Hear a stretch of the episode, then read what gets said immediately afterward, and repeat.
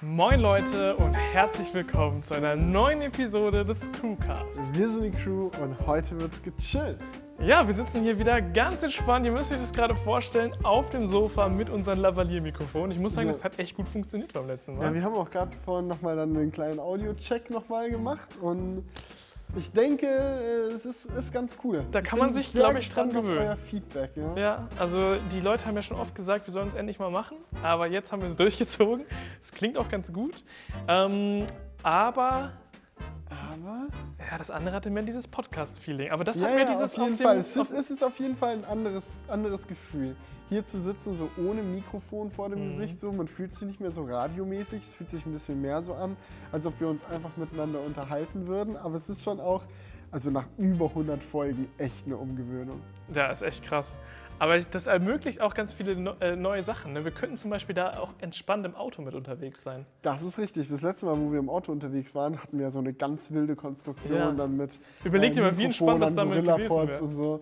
Ja, mit so Lavalier wäre es chilliger gewesen, auf Ja. jeden Fall. Ja, wir haben uns die halt eigentlich hier fürs Studio gekauft oder für die Halle gekauft, äh, weil wir halt hier super viel Hall haben und ein Lavalier halt mega sinnvoll dafür ist, weil es halt näher an deinem Mund ist. Mhm. Und ähm, wir halt auch jetzt in letzter Zeit häufiger mal so Videos gemacht haben, wo man so rumläuft dabei. Ja. So, und ich habe mir gedacht, eigentlich könnten wir es auch hier benutzen. So. Und hat eigentlich ganz gut geklappt. Es bisher. ist auf jeden Fall eine lustige Sache. Und was ich gerade auch ganz lustig finde, ist, dass wir so extra die Anmoderation äh, mal so gemacht haben, dass wir nicht in die Kameras gucken.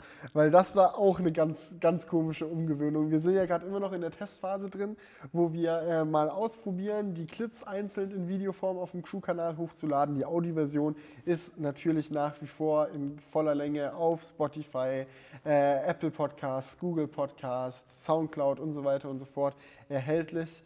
Ähm, ja. Für nur 9,99. Für nur Natürlich 9,99 kostenlos. Euro. Leute. Könnte, nein, Quatsch. äh, ja, und äh, wir machen jetzt hier quasi die, die zweite Runde Crewcast. Wir haben heute, haben heute für den äh, Crewcast tatsächlich auch nochmal ein paar äh, coole Themen Richtig coole Themen, muss ich sagen. Es war Also, echt eine Menge los. Also bei mir so, ich finde so, vielleicht liegt es daran, dass wir jetzt nicht mehr was gegen die Woche, sondern was gegen den Monat machen. Aber mir ist echt ein bisschen was passiert. Also ich habe ein paar Stories zu erzählen. ja, geil. Dann würde ich sagen, fangen wir doch direkt mal an mit Was ging die. Den Monat.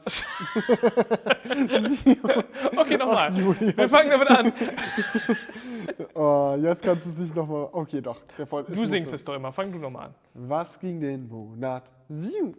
Da sind wir, Leute. Und zwar wollen wir jetzt einfach mal ein bisschen quatschen und sagen, was diesen Monat so los war. Ja, äh, willst du anfangen? Soll ich anfangen? Ich weiß nicht, ich habe echt viel. Ich habe äh, drei Stories, die ich Ja, fang, möchte. wenn du so viele Stories hast, würde ich sagen, fängst du auch einfach mal an. Ich würde sagen, ich fange an mit einer locker lustigen Ja. Story. Ich habe nämlich auch noch eine belastende. Ähm, Das heben wir uns für die Mitte oder fürs Ende auf. Aber die, die lustige Story, mit der ich anfangen möchte, ist die äh, Behind-the-Scenes-Geschichte dazu, wie ich meinen E-Scooter zugelassen habe. Das war nämlich tatsächlich ziemlich abenteuerlich. Okay, du bist zur Zulassungsstelle. Nee, du brauch, brauchtest ein Versicherungskennzeichen. Genau. Damit also das Ding ist, also ich, wir reden hier von so E-Scootern, sowieso äh, mietbare Ja. Ridables, so einen Lime oder sowas. In die Richtung Muss geht's. man da überhaupt zur Zulassungsstelle? Ähm, das erkläre ich jetzt. Okay. Pass auf. Die Situation ist folgende. Wenn du ein Gefährt im Straßenverkehr bewegen möchtest, das eigenständig mehr als 6 km/h fahren kann, also ohne Muskelkraft. Fahrräder Genau. zählen Solange du treten musst, musst nicht du es nicht Genau, machen. genau. solange es einen Motor hat, der das Gefährt über 6 km/h bekommt, Mhm. muss es zugelassen werden, sonst darfst du es im Straßenverkehr nicht verwenden Ja. beziehungsweise es muss versichert sein. Du kannst jetzt aber leider einen E-Longboard oder so zum Beispiel gar nicht versichern. Bei Fahrrädern ist es irgendwie automatisch so, das habe ich auch noch nicht ganz verstanden, oder es ist zumindest so, dass man ja selber auch noch treten muss Ja. und deswegen ist es okay. Aber bei Scootern ist es so, die, fahren, die können ja bis zu 20 km/h fahren. Ähm, ja, dass sie halt eine Zulassung brauchen. Genau, die brauchen ja. so ein kleines Nummernschild. Ja. Und ähm, das musst du jetzt aber nicht so vorstellen wie bei einem Auto, so dass du erst die Versicherung abschließen musst, dann gehst du mit dem Fahrzeugschein zur Zulassungsstelle und so. Nee, nee, das ist glücklicherweise ein bisschen einfacher. Man äh, beantragt die Versicherung einfach online und zwei Tage später ist das Kennzeichen bei einem im Briefkasten. Genau, das ist ja auch meistens einfach so random. Habe ich damals Genau. aber auch für mein Moped gemacht, was ich früher hatte. Echt? Ja, da brauchst du es auch für. Aber da musst du auch nicht normal wie ein Auto zulassen, sondern man bestellt einfach das Nee, Kennzeichen. also, ich, also das ist schon echt ein paar Jahre her, aber das war auch nur so ein 25 km/h Teil. Also so, als Ah. ich 16 war so. Und ich glaube, da brauchte man auch nur so ein Versicherungskennzeichen. Na. Auf jeden Fall ist es beim Scooter so, dass, ähm, oder war es bei mir jetzt so, dass ich diesen leichten Weg mit einfach online bestellen natürlich nicht gewählt habe. Denn der Scooter ist relativ kurz vor knapp gekommen, wo ich das Video eigentlich schon langsam drehen wollte und ich hatte jetzt keinen Bock, noch mal zwei Tage zu warten, bis das Kennzeichen kommt. Deswegen also er hätte mich natürlich auch zwei Tage vorher einfach schon informieren können. Aber man weiß, wie es ist. Manchmal, Hättest du es nicht auch unabhängig von dem Scooter schon mal bestellen Ja, ja, das hätte ich machen Achso, ja, okay. Also kannst du es gar nee, nicht auf den Versand der, schieben. Genau, der, Scoot, der, Scooter kam und ich dachte mir, shit, ich brauche noch ein Kennzeichen. Ja. Ähm, und ich habe so geschaut, oh, zwei Tage braucht es normal, bis es dann so bei einem ankommt per Post. Die zwei Tage habe ich jetzt nicht. Also hole ich mir ein Kennzeichen in der Stadt. Das geht nämlich auch. Aber nicht bei einer Zulassungsstelle, sondern man bekommt solche Kennzeichen von Versicherungsvertretern. Vertretern. Schön. Entweder geht man dann da in so einen Laden von so einer Versicherung, wenn irgendeine Versicherung eine Filiale in der Stadt hat, das hätte ich eigentlich auch machen sollen, aber ich habe mir einfach mal gedacht, so okay, ich google mal, wo finde ich denn hier in der Nähe, in der Leipziger Innenstadt, irgendeinen, der mir so ein äh, Scooter-Kennzeichen geben kann. Finde tatsächlich auch eine Adresse, steht ein Name, Telefonnummer, Versicherungsvertreterin. Denke ich mir so, okay, chillig.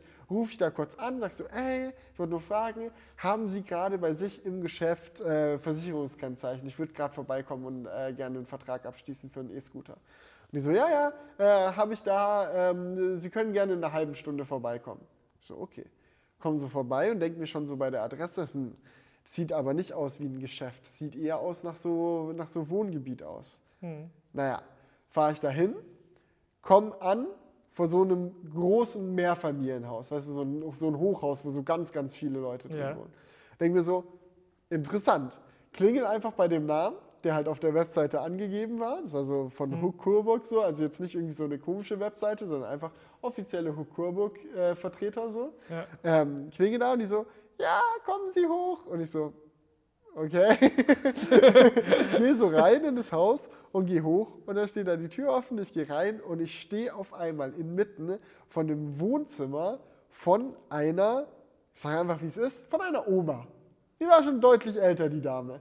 Und ich dachte mir so, okay, und die stellt sich vor, ja, ich bin die Versicherungsvertreterin. Ich so, uh, nicht das, womit ich gerechnet hatte, aber als ich mir ein E-Scooter-Kennzeichen besorgen wollte. Aber ey, fein für mich, alles cool. Die Frau war freundlich und alles. Wir gehen zusammen ins Wohnzimmer. Es ist wirklich so eingerichtet wie das Wohnzimmer von der Oma. Also wirklich so, kannst du dich erinnern, wo wir in dem Möbelgeschäft waren und du dich gefragt hast, wer noch solche Tische verkauft? Oh mit ja. so Fliesen drauf? Ja. So war Ein das. Fliesentisch, schön, ja.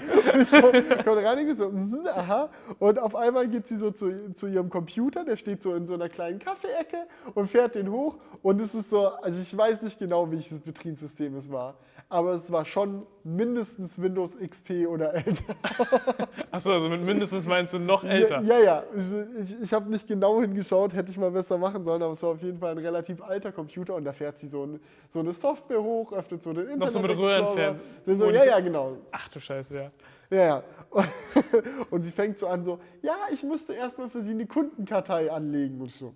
Okay, fängt an Sachen so, wie viele Kinder haben Sie? Sind Sie verheiratet? Und stellt so lauter Fragen. Und, so, und das ist alles wichtig, um eine E-Scooter-Plakette zu bekommen. Und die so, nee, nee, ich will nur eine Kundenkartei anlegen. Ich so, brauche ich nicht. Ich brauche nur die E-Scooter-Plakette. Äh, ähm, und die so, okay, dann klicke ich hier mal auf Kunde will keine weiteren Angaben machen.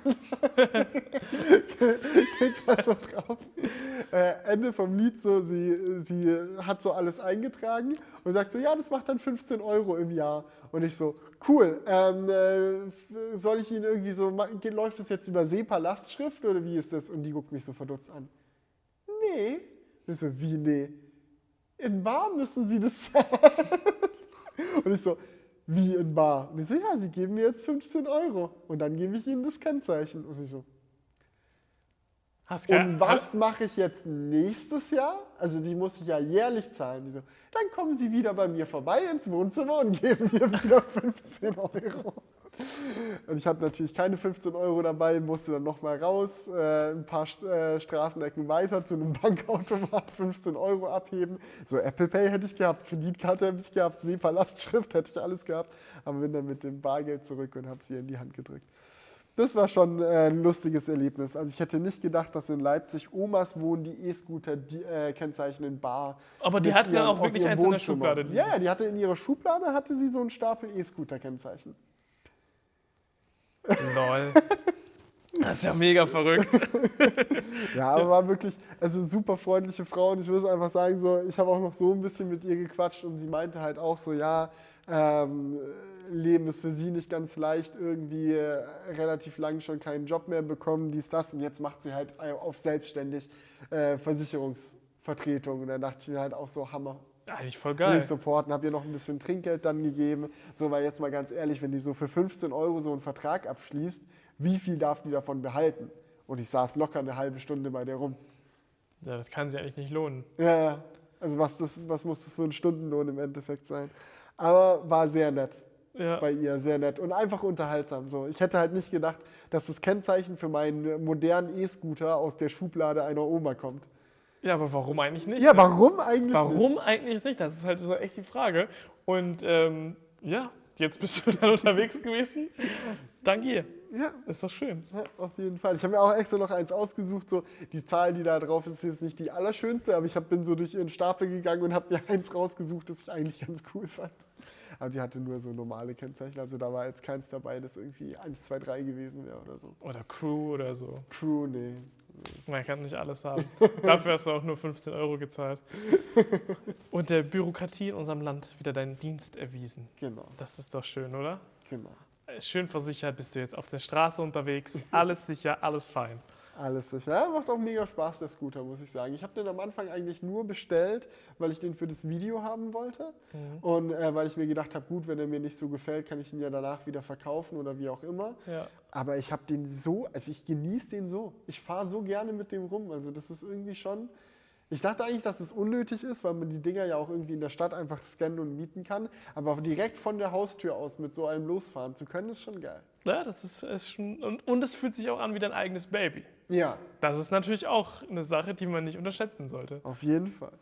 Aber ja, wir waren jetzt auch äh, letzte Woche gar nicht mehr so viel unterwegs. Wir haben nämlich hier in der Halle, Patrick und ich, zum ersten Mal übernachtet. Uh, Pyjama-Party? Ja, tatsächlich. Es waren nämlich noch zwei Kollegen da, die uns beim ähm, Renovieren geholfen haben. Das heißt, wir haben hier zu viert gepennt und es war wie auf Klassenfahrt. 100 Prozent. So, in der, Hattet ihr das Bett da schon? nee, in der ersten Oh, Nacht schade. haben wir auf äh, diesen beiden Sofas hier, haben zwei gepennt und dann hatten wir, nee, wir waren zu fünf. Wer war denn noch da? Lol. Der war eine Corona-Party bei Jungspar. Ja. ja, und wir haben dann halt hier noch äh, so Matratzen verteilt und dann halt zu fünft hier gepennt. Hammer. Und es war richtig geil. Stimmt, Colin war noch da. Ah, stimmt. Lol, ja, genau. Der, der hat nämlich, der macht auch gerade Homeoffice und Mhm. der hat uns auch noch so ein bisschen geholfen und hat dann halt hier, der arbeitet, äh, ich weiß gar nicht, ob ich das sagen kann, wo er arbeitet, ist auch egal. Doch, hat er selber schon mal. Hat er selber schon mal gesagt. Okay, erzählt. er arbeitet bei Henkel, stimmt, er Ja. war ja bei uns im Crewcast, arbeitet bei Henkel als Verpackungstechniker und hat halt hier den ganzen Tag so Calls gehabt, so auf Englisch, so, ja, irgendwie über äh, Nachhaltigkeit und Verpackung und so, war dann so mit, teilweise, ich habe mal bei ihm so drauf geguckt, mit so, mit so 20 Leuten in einem Call, so einfach hier aus der Halle. Wir, dann haben wir hier noch so ein bisschen gedreht und dann haben wir noch gleichzeitig haben ein paar Leute oben das Laminat verlegt. Wir haben nämlich in, der großen, in den großen Räumen oben noch dies, das Laminat jetzt ausgelegt und es war einfach ein richtig geiler Vibe so. Und dann haben wir abends hier alle uns auf unsere Matratzen gelegt, schön und ähm, ja, waren dann pennen. So, Alle sind bei Julians Übernachtungsfahrt. Mario Kart, Mario Kart Session noch abends durchgezogen. Echt? Habt ihr eine Switch hier? Ja, können wir auch gleich noch zocken. Und äh, der Colin ist ja auch sehr, sehr, sehr äh, gut unterwegs bei, ähm, Mario Kart. also jetzt nicht mit 142 km/h, aber schon ganz gut. Und Ja, bei ähm, Mario Kart gibt es ja auch kein Tempolimit zum Glück. stimmt, da kann man auch nicht geblitzt werden. ja, und äh, das war, das war echt so ein, so ein Erlebnis, wo ich sagen muss, das war richtig geil. Also es war jetzt nicht unbedingt so die produktivste Zeit, aber scheißegal. Ja, egal. So als King of the Castle kommt alle in meine Halle, Leute. Übernachtungsparty. Ja, richtig nice. Das war locker richtig chillig. Ja, und ich habe ja tatsächlich auch noch hier einen Kollegen, der uns auch geholfen hat. Ähm, in der, der wohnt auch in der gleichen Stadt. Und ähm, ja, das war einfach mega nice so, dass das alles so geklappt hat. Ich kenne ja eigentlich hier in der Gegend niemanden, aber trotzdem waren wir auf einmal zu fünft in der Halle so, und haben halt hier übernachtet. Ja, und dann haben wir uns jetzt im Endeffekt noch ein ähm, Bett besorgt. Und die Sache ist die, eigentlich sollte ich das nicht erzählen. Warum nicht? Ja, weil Patrick meint so, ja, das kann man ja nicht erzählen. Doch, erzähl. Ich erzähl's ja auch, das hätte ich gar nicht angefangen. Aber Eigentlich darf man sich erzählen und ich erzähl's jetzt auch nicht. nee, ähm, wir also die Sache war die, ich, ich hatte jetzt schon ne, noch ein Bett übrig. Das alte aus meinem alten Zimmer im Studio, weil ich habe jetzt das von meiner Freundin genommen, weil so geil war das Bett leider nicht. Und das habe ich jetzt hier in die Halle gestellt. So. Und ähm, dann brauchten wir noch ein Bett für die Mitarbeiter. Ne? Also nur, also es ist eigentlich gar nicht mal so unser Plan, hier ständig zu übernachten, aber einfach mal, falls es der Fall sein sollte, dass man die Möglichkeit hat. Und ähm, dann haben wir halt überlegt, wie kr- kriegen wir kostengünstig irgendwie ein Bett für die beiden. Und dann ist Patrick auf die Idee gekommen, wie wäre es denn mit einem Hochbett? Wie, wie in der Jugendherberge. Und ich so, äh, ja, warum eigentlich nicht? Ja, es ist ja nicht zum dauerhaften Pennen so, Nö. für, mal, für den Vibe ist es eigentlich ganz lustig. Ja, aber das ist halt, das ist halt echt richtig crazy. Wir haben jetzt seitdem nochmal hier gepennt. Ich meine, es ist jetzt ein Monat ja rum, äh, seitdem wir wieder gequatscht haben. Und ähm, das hat auch einen richtigen Klassenfahrtcharakter. So, äh, du musst dir überlegen, ich penne unten äh, auf meinem großen Bett und Patrick hat einfach auf dem Hochbett oben gepennt. Und unten, also es ist halt ein Etagenbett, nennt man das, glaube ich. Und unten könnte halt dann noch der dritte Mitarbeiter oder der zweite Mitarbeiter, wenn du es so sagen willst, äh, Also alle übernachten. noch Mitarbeiter. Und ähm, ja, das ist dann so richtig Team. Also das ist schon echt ein hartes Aber Teamgefühl. ist es wirklich günstiger, ein Hochbett zu kaufen als zwei einzelne Also das Betten? hat jetzt 170 Euro gekostet. Das war, fand ich. So inklusive Matratze, oder? Nee. Aber die Matratzen hatten beide schon. Ah, die haben ihre eigene Matratze mitgebracht. Genau, ja. Also es war eigentlich echt top. Ja, Also schon kostengünstig und sehr platzeffizient. Nicht, dass wir den Platz nicht hätten, aber sehr platzeffizient. das ist, muss ich auch nach wie vor sagen, wenn ich jetzt hier in der Halle sitze und mich mal umschaue. Ja. Es ist noch so viel Platz für Dinge, die ihr machen könnt. Ne? Ja, mega. Also man kann gar nicht so viele Ideen haben, wie ihr Platz habt. Also wahrscheinlich schon. Das, in zwei Jahren werde ich dieses Zitat ja. mies schlucken müssen. Wir gehen da jetzt auch Aber- einfach so an die Sache ran, dass wir es einfach jetzt erstmal so peu à peu einfach weitermachen. Wenn wir Ja. wieder Bock haben, irgendwas einzurichten, holen wir uns das. So. Wäre wär auch sonst finanziell ein bisschen heavy. Ja, so Fall. direkt so So, 300 Wir bauen Quadratmeter. hier jetzt noch eine Gaming-Ecke hin. Okay. Ja, das Hier müssen wir bauen so wir ein unseren bisschen. Simulator auf. Hier ist unsere Virtual Reality Area. Und Julian so, ja, genau, wie in dem einen Sketch so. Oh, scheiße. kommt mit dem Cash da nicht Ja, hinterher. richtig. Nee, aber so ist ja, wie es jetzt ist, ist es auf jeden Fall schon mal funktional. Und man kann hier auf Wir haben Fall jetzt alles, was wir brauchen. In der Dusche läuft das Wasser. benutzen.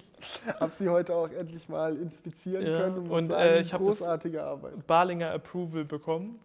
Ja, Ich wollte nicht mit Englisch die. Wallbox fehlt noch. Die Wallbox, ja. Das muss natürlich noch gemacht Die werden wir werden. auch auf jeden Fall doch installieren, weil wir haben vielleicht auch irgendwann mal vor, ein Elektroauto zu fahren. Mhm. Oder zumindest halt auch mal welche auszuleihen und zu testen. Genau. Dafür ist es ja alleine auch schon chill. Davon ist es allein schon gut. Und draußen ist eh schon eine Steckdose, man, also man könnte schon laden, aber es wäre halt scheiße langsam. Ja. Ja, Also da kannst du ja dich totladen. Kannst du dich totlachen. Aber ja, äh, bei uns in Leipzig gab es auch eine kleine Pyjama-Party. Äh, wir haben nämlich den Fernseher eingeweiht, der bei uns gekommen ist. äh, nee, so, äh, ich weiß nicht, wie viele von euch schon die äh, Studiotour gesehen haben. Dazu habe ich gleich auch noch eine kleine Story zu erzählen. Ah ja, die Kamera ist wieder ausgegangen und sie ist wieder angegangen. Hä? Gut zu wissen. Hä, was war das jetzt? Ich weiß es nicht. Ich weiß nicht, was das gerade war. Auf jeden Fall ähm, ist, äh, hat Sony coolerweise uns ein paar richtig geile Fernseher fürs Studio zugeschickt. Und ähm, das sind halt so 65 Zoll Dinger, OLED, richtig krasse Bildqualität. Ich hatte in meinem Leben noch nicht so einen geilen Fernseher besessen, noch nie. Und ich habe mir gedacht, weil ich ja selber super gerne Filme schaue und eigentlich großer Filmfanatiker bin, ey, jetzt, wenn du mal so einen richtig geilen Fernseher hast, wäre es ja schade, wenn du ihn an die Wand schraubst, dort stehen lässt und fertig aus. So, den musst du eigentlich mal mit einem geilen Film einweihen. Und dann habe ich mich dazu entschlossen, ähm, zusammen mit den anderen Parasite zu schauen. Parasite ist ein Film, jetzt, die allermeisten von euch werden den jetzt wahrscheinlich schon kennen. Ähm, äh, weil er auch echt Welle gemacht hat, hat richtig viele Oscars gewonnen und so weiter und so fort.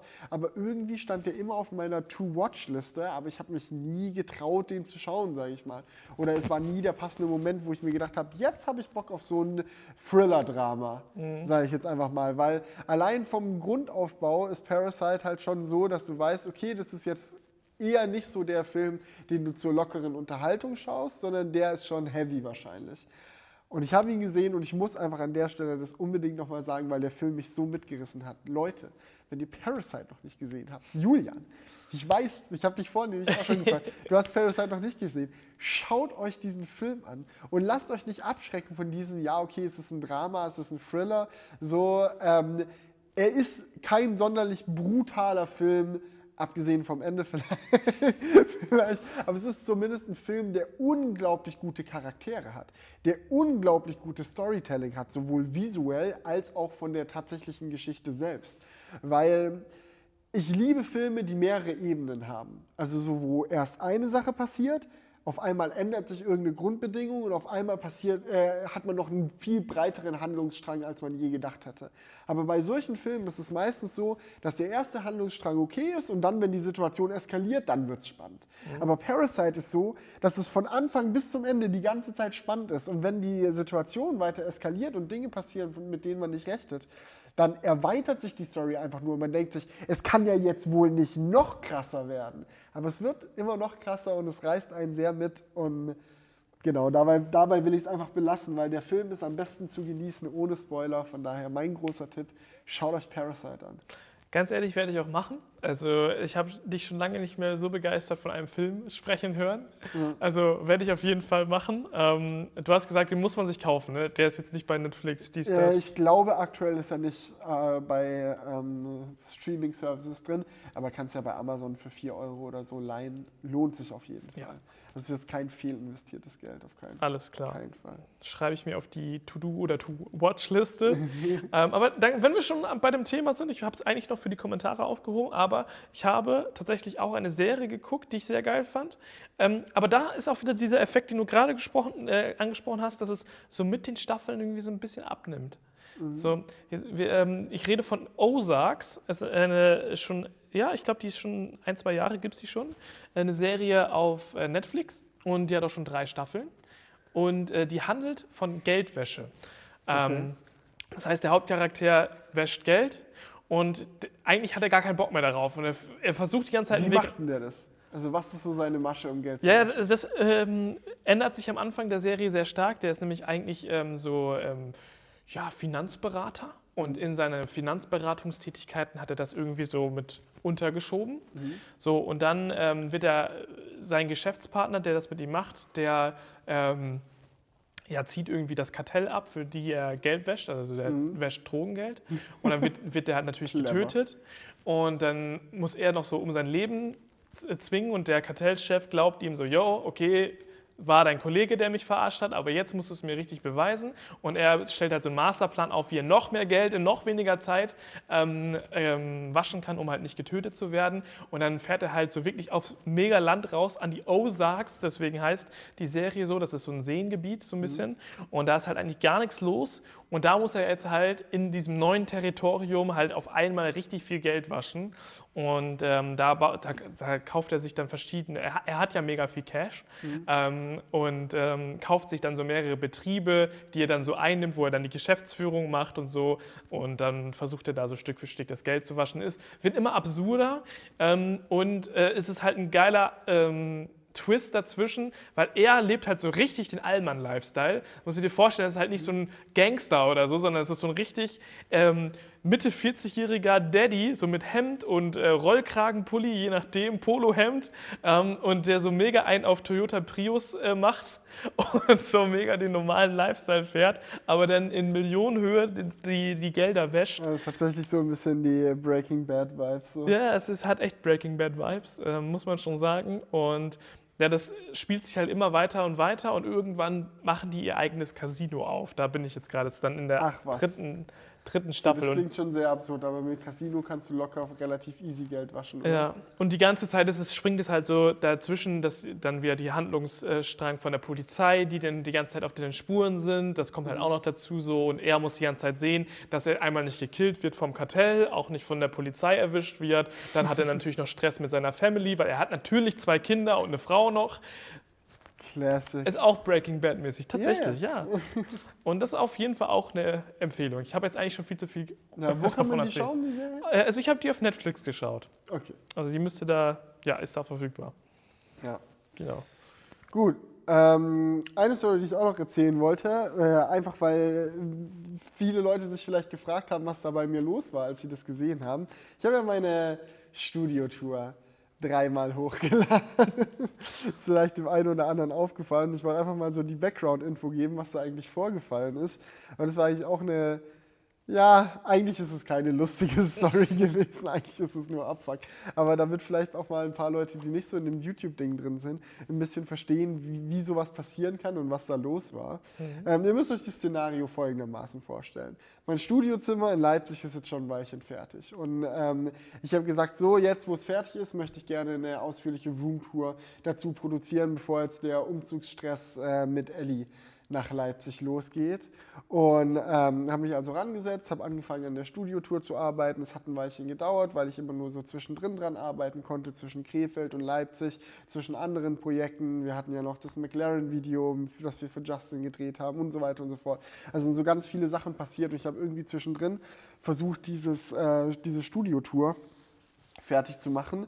Und äh, hat dann auch ganz gut geklappt. So, ich bin relativ zufrieden oder ich bin eigentlich ziemlich zufrieden mit dem Video gewesen, äh, nachdem da äh, etliche Arbeit reingeflossen ist. Und dann habe ich das Video fertig gemacht und habe gesagt, so, so, jetzt geht das Ding online. So, jetzt will ich das endlich mal raushauen. Ich habe schon lange genug an dem Video gearbeitet, ist jetzt fertig, online damit.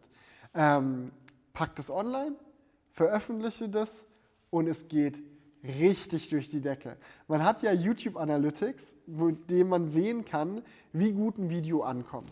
Der zeigt einem dann relativ akkurat an, wie viele Views man so in den letzten 10 Minuten gemacht hat, wie sich das vergleichen lässt mit den ersten 10 Minuten von anderen Videos, die man normalerweise hochlädt. Also YouTube gibt einem schon ein Tool an die Hand, mit dem man sehr gut abschätzen kann, kommt ein Video jetzt gut an, geht es ab oder geht es nicht so ab. Und diese Studiotour ist richtig abgegangen und ich war sehr glücklich drüber, weil ich freue mich einfach mega, dass mein Zimmer so Klar. cool geworden das war ja ist. auch ein sehr persönliches Video. Ja, ja. einfach so mal den Leuten zu zeigen, was ich jetzt eigentlich in letzter Zeit so gemacht habe, wie ich an diesem Zimmer gearbeitet habe und wie ich mir das jetzt so eingerichtet habe. Ist ja auch für die Leute spannend zu sehen, hey, aus was für einem Setting werden so in den nächsten Jahren die Videos auf uns zukommen.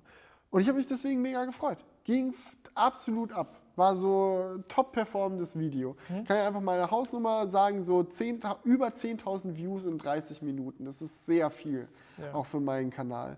Und ähm, dann ist auch was Blödes passiert. Ich schaue so in das Video rein und sehe, fuck, da ist ein Schnittfehler drin. Ein halber Satz einfach komplett abgeschnitten. Was ist denn da jetzt los? Gehe zurück in mein Videoschnittprogramm, sehe, shit, ich habe da aus Versehen den falschen Clip rausge rausgelöscht.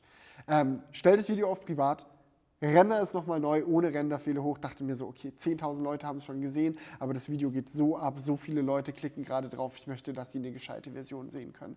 Nicht eine, wo jetzt noch so ein dummer Fehler drin ist. Exportiere das Video neu, lade es neu hoch, stelle es online und nichts. Stille. So, im Verhältnis zu davor. Das Video geht gar nicht ab. YouTube zeigt mir so an, oh, so ein schlecht performendes Video hattest du ja schon lange nicht mehr. Diese Analytics, die lachen dir ins Gesicht, zeigst du an, ah, in den ersten 30 Minuten 1000 Aufrufe. Und ich so, was ist denn jetzt kaputt? Ja. Bei meinem ersten Upload waren es 10.000 Aufrufe in der ersten halben Stunde. Ich nehme es kurz runter, lade es neu hoch wegen einem Schnittfehler und nur noch ein Zehntel. ja. Also Video geht komplett ab, zu Video macht einen kompletten Bauchplatscher. Ihr könnt euch die Frustration nicht vorstellen, wenn ihr so zwei Wochen an so einem Video gearbeitet habt und ihr denkt euch so geil, das geht jetzt online. Ihr seht, wie es ankommt. Ihr seht, wie die Leute sich freuen, das endlich zu sehen. Dann habt ihr so einen dummen Fehler und YouTube bestraft einen so. Ja, vor allem, weil das, weil das halt auch so ein wichtiges Video war. Ja. Und dann habe ich halt auch geschaut, hey, was ist denn da los? Wieso geht denn das jetzt nicht mehr ab? Ähm, schau so, ich habe ja noch zum Beispiel Zugriff auf den Crew-Kanal. Der Crew-Kanal hat Felix Bar abonniert. Schau, die Abo-Box, das Video ist nicht da. Ja. Geh auf meinen Kanal, das Video wird nicht angezeigt. Ich mir so, da muss ja irgendwas kaputt sein gerade. Mhm. Nach zwei Stunden konnte ich mir das nicht mehr mit ansehen, dass das Video so ganz langsam nur irgendwas gemacht hat und dachte mir, das muss ein Bug sein. Nimm es runter, lad es ein drittes Mal hoch. Und es war noch ein größerer Fehler, weil dann ist es noch mehr abgekackt. Es hat jetzt so langsam ein bisschen Fahrt aufgenommen. Also es hat jetzt noch 100.000 Aufrufe geknackt, wo ich mich echt drüber freue. Ja. Aber objektiv betrachtet, so, wenn die Views so weitergegangen wären, wie er mir am Anfang gezeigt hätte, es wäre sa- safe so ein 300.000, 400.000 Aufrufe-Video gewesen. Und ich möchte nicht meckern. Ich möchte mich nicht beschweren, wenn 400.000 Views für einen ist, dass es schlecht gelaufen ist. Dann ist man wahrscheinlich gar nicht an so einer schlechten Position. Aber ich finde es halt einfach eine, eine krasse Story, die mir nochmal gezeigt hat, hey, als YouTuber bist du zu einem gewissen Grad einfach abhängig von diesem Algorithmus. Wenn der dich ficken will, dann fickt er dich. Ja. Und wenn der Ja. nicht will, dass Leute dein Video sehen, dann sehen Leute dein Video nicht. Ja. Und deswegen sollte man, glaube ich, als YouTuber das niemals für gesetzt nehmen, dass Leute die Videos schauen. Weil es jederzeit sein kann, dass irgendein Fuck am Algorithmus umgestellt wird und zack. Ja, Ja, das ist echt mega, mega ärgerlich. Du hast es mir ja schon erzählt gehabt. Und ähm, falls ihr das Video nicht gesehen habt, schaut jetzt mal rein. ja es haben dann auch schon, ich habe noch so einen Insta-Post dazu gemacht, hat ihr geschrieben, wie oft willst du denn noch Werbung für das Video machen? Jetzt sogar schon im Crewcast, so eine Scheiße. nee, aber schaut auf jeden Fall mal da vorbei, wenn ihr es noch nicht gesehen habt. Ich fand das Video übrigens sehr geil. Danke, Meine danke. Lieblingsstelle war, ähm, ihr habt ja auch jetzt ein bisschen Sketche gemacht, so mit da drin, wo du so zu Jonas gehst und dann so um die Ecke guckst. Für fand das, ich sehr das geil. Pro-Display ist eine ganz miese Geschichte. Man darf nicht in der Nähe von dem Ding sein. Ja, ja ich durfte es ja auch schon, äh, als ich bei euch vor Ort war, abchecken. Ist auf jeden Fall ein spannendes Gerät. Ja, und ähm, ich kenne solche Stories, ich glaube, solche Stories kennt jeder YouTuber, ganz ehrlich. Ja, so, ich ich hatte sowas auch schon und ähm, jetzt nicht dreimal, aber dass man das dann korrigiert und nochmal neu hochlädt und so. Ja, ich habe auch mit ein paar gesprochen, die dann gesagt haben, ach, Reupload, ganz dummer Fehler, niemals machen. Ich mache seit zehn Jahren YouTube, mir ist es noch nie passiert, dass ein Reupload so in den Algorithmus reingekackt hat. Ja.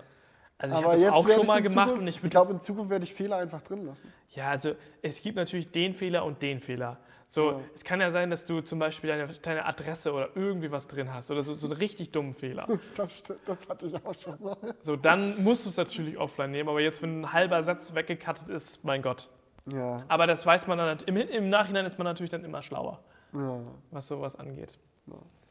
Aber ansonsten war es ganz geil. An dem Tag, wo das passiert ist, war das schon ein ziemlich heftiger Downer. Aber dann Ja. hat Unge auf einmal noch auf das Video reagiert. Shoutout geht raus an der Stelle.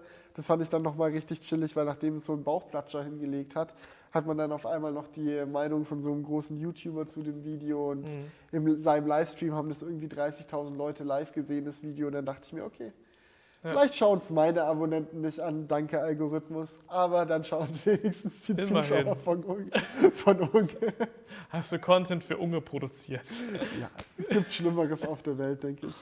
Ja. Ja. Ja. aber ansonsten war die Woche auch ziemlich chillig. Wir hatten Kong zu Besuch, der hat auch mega geholfen bei dem Video und auch mega geholfen bei dem äh, Kino-Zusammenfassungsvideo, wo wir am Anfang noch ein bisschen Crack Federici synchronisiert haben. War eine lustige Woche in Leipzig, hatten, hatten viel Spaß eigentlich. Ja, das ist doch richtig nice. Also hattet ihr auch eine kleine Party. Wir hatten auch eine kleine Party, aber große Party steigt jetzt nächste Woche. Also aus der Aufnahmesicht nächste Woche, wenn ihr diesen Crewcast hört, Mhm. ist es schon voll im Gange.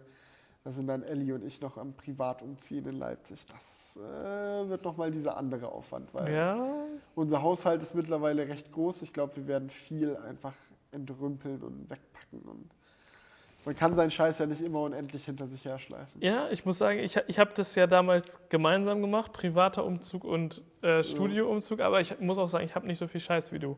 Ja. Aber das war ich trotzdem anstrengend. Aber ich Ja. hatte noch eine zweite Wohnung, die von meiner Freundin. Die muss dann, das, vielleicht kommt es dann wieder am Ende. Das ist auch richtig, aber ich glaube, wenn man zusammen wohnt, gibt es noch mal mehr Sachen, die man sich dann anfängt Meinst so du echt? Wenn man ja. zusammenzieht, gibt es auch richtig viel Scheiß. Ich weiß. Ich bin ja auch schon mal mit Ellie zusammen. Ja, oder? Dann bringt auch jeder seinen Scheiß mit. Ja, aber man hat in einem gemeinsamen größeren Haushalt, glaube ich, noch mal mehr, mehr Stuff. Ja. So allein so, ich hatte ja davor nur so ganz wenig Geschirr oder so und jetzt haben wir ja da in Krefeld eine ganze, ganze Küche vollgeladen und Oh ja. das wird noch eine Freude. Umzug. Yay! Aber das kriegt ihr hin. Das kriegen wir safe. Drücken wir die Daumen. Das heißt, nächste, der, beim nächsten Mal, was ging den Monat, da sage ich dann so, ich bin umgezogen. Ja, aber Das da war- gibt es locker auch ein paar geile Stories. Hast schon erzählt, dass ihr mit einem kompletten LKW umzieht von, der, von, der, von Verwandtschaft? Nee, Das das, habe ich, hab ich noch nicht erzählt. Ähm, Ja, mir hast du achso, schon dir habe ich es erzählt. Ja, noch nicht im Crewcast. Nein, nicht im Crewcast. Nee, ähm, ja, so Verwandtschaft hilft. Wir haben erst überlegt, Umzugsunternehmen und uns ein bisschen Stress zu ersparen. Aber ich bin eigentlich auch so ein Typ, ich will sowas am liebsten immer selber machen. Ja. Und wenn man so viele Leute in der Verwandtschaft und im Freundeskreis hat, die dann sagen, hey, wir helfen noch mal eine Runde, Ja. Digga, dann macht man es halt selber. Ja, das sollte auch auf jeden Fall klar gehen. Aber ich habe noch mal eine andere Frage. Hau raus. Du hast es gerade schon kurz angeschnitten. Ihr habt ja das Video für Justin gemacht. Ja. Ähm, da ging es um einen, äh, er hat quasi seinen neuen McLaren abgeholt. Ähm, ich wollte mal fragen, hast du in dem mal drin gesessen? In dem McLaren? Ja. Ja, ja.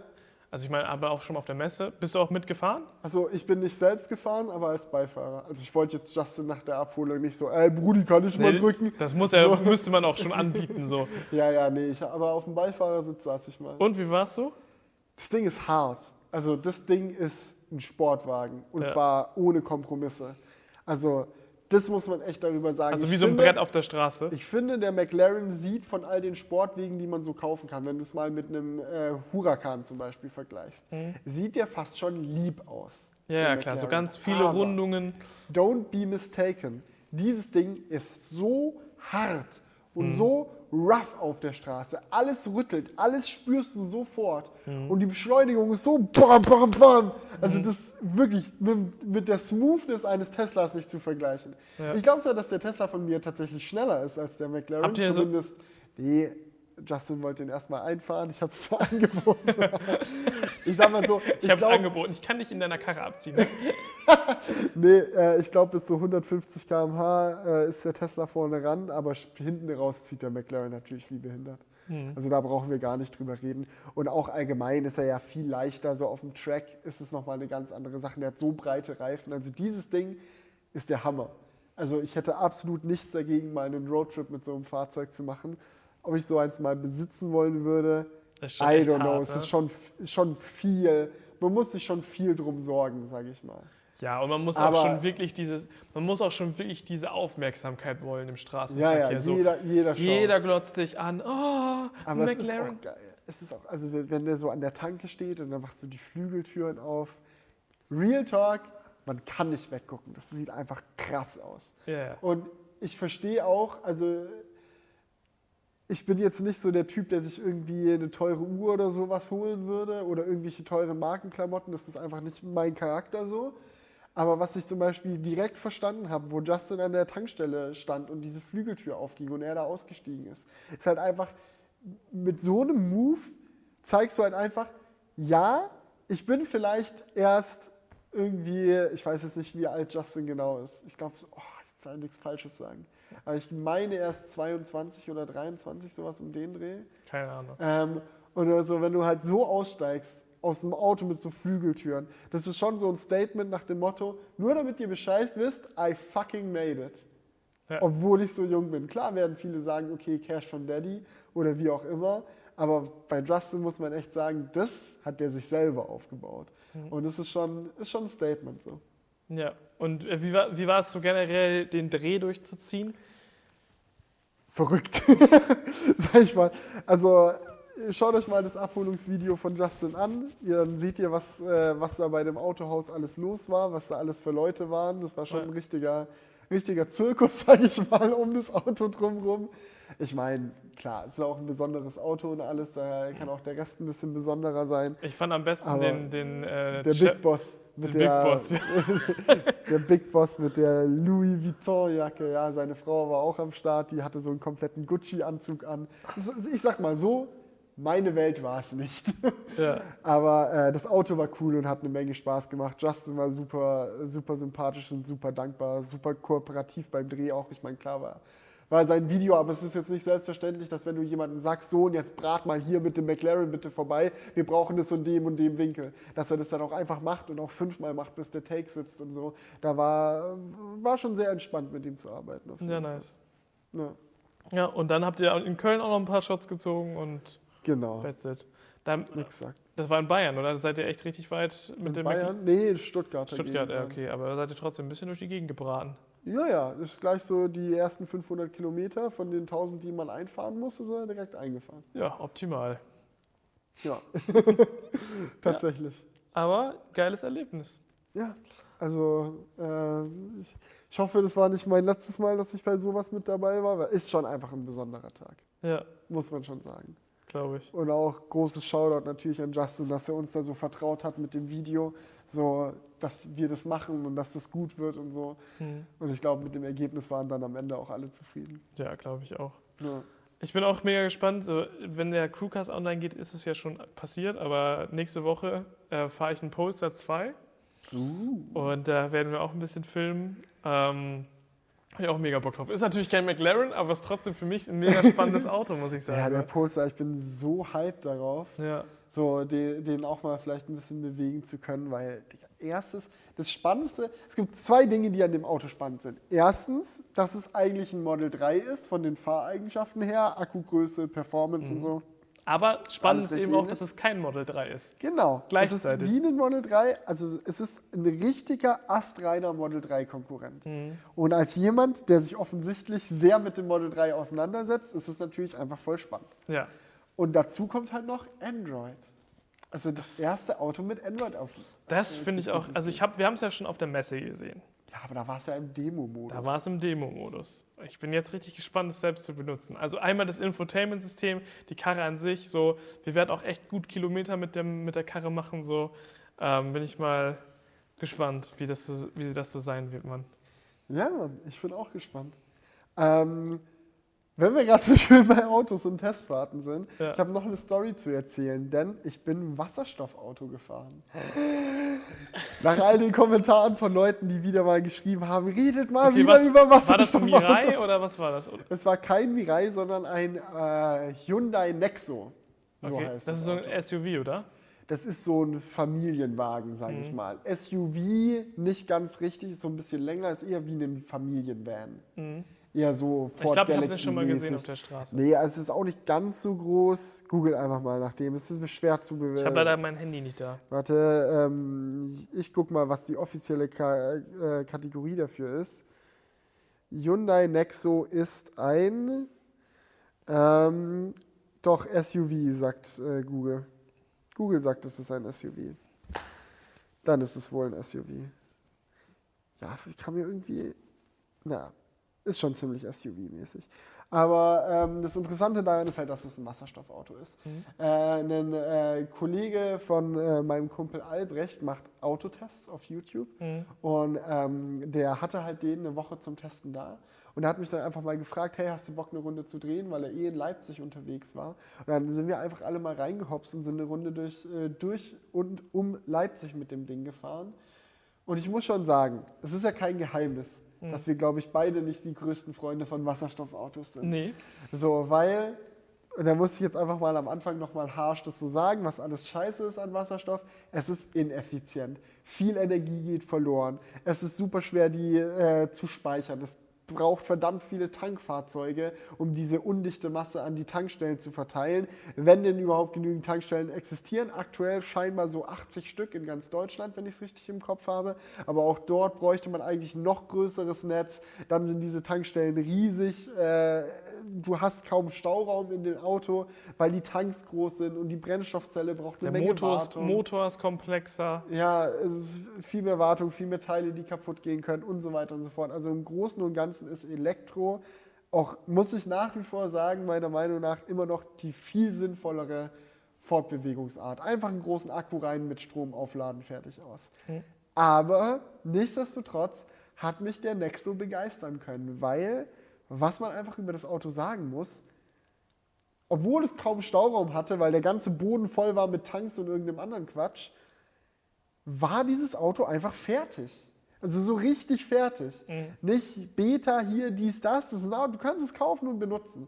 Ohne Einschränkungen. Wenn du jetzt sagen willst, ich möchte ein Wasserstoffauto fahren, dann kauft es und benutzt es. In Deutschland heute möglich. Und ähm, auch beim Fahren hat man, also es fährt sich einfach wie ein Elektroauto. Es ist ja ein Elektroauto. Es hat eine Pufferbatterie.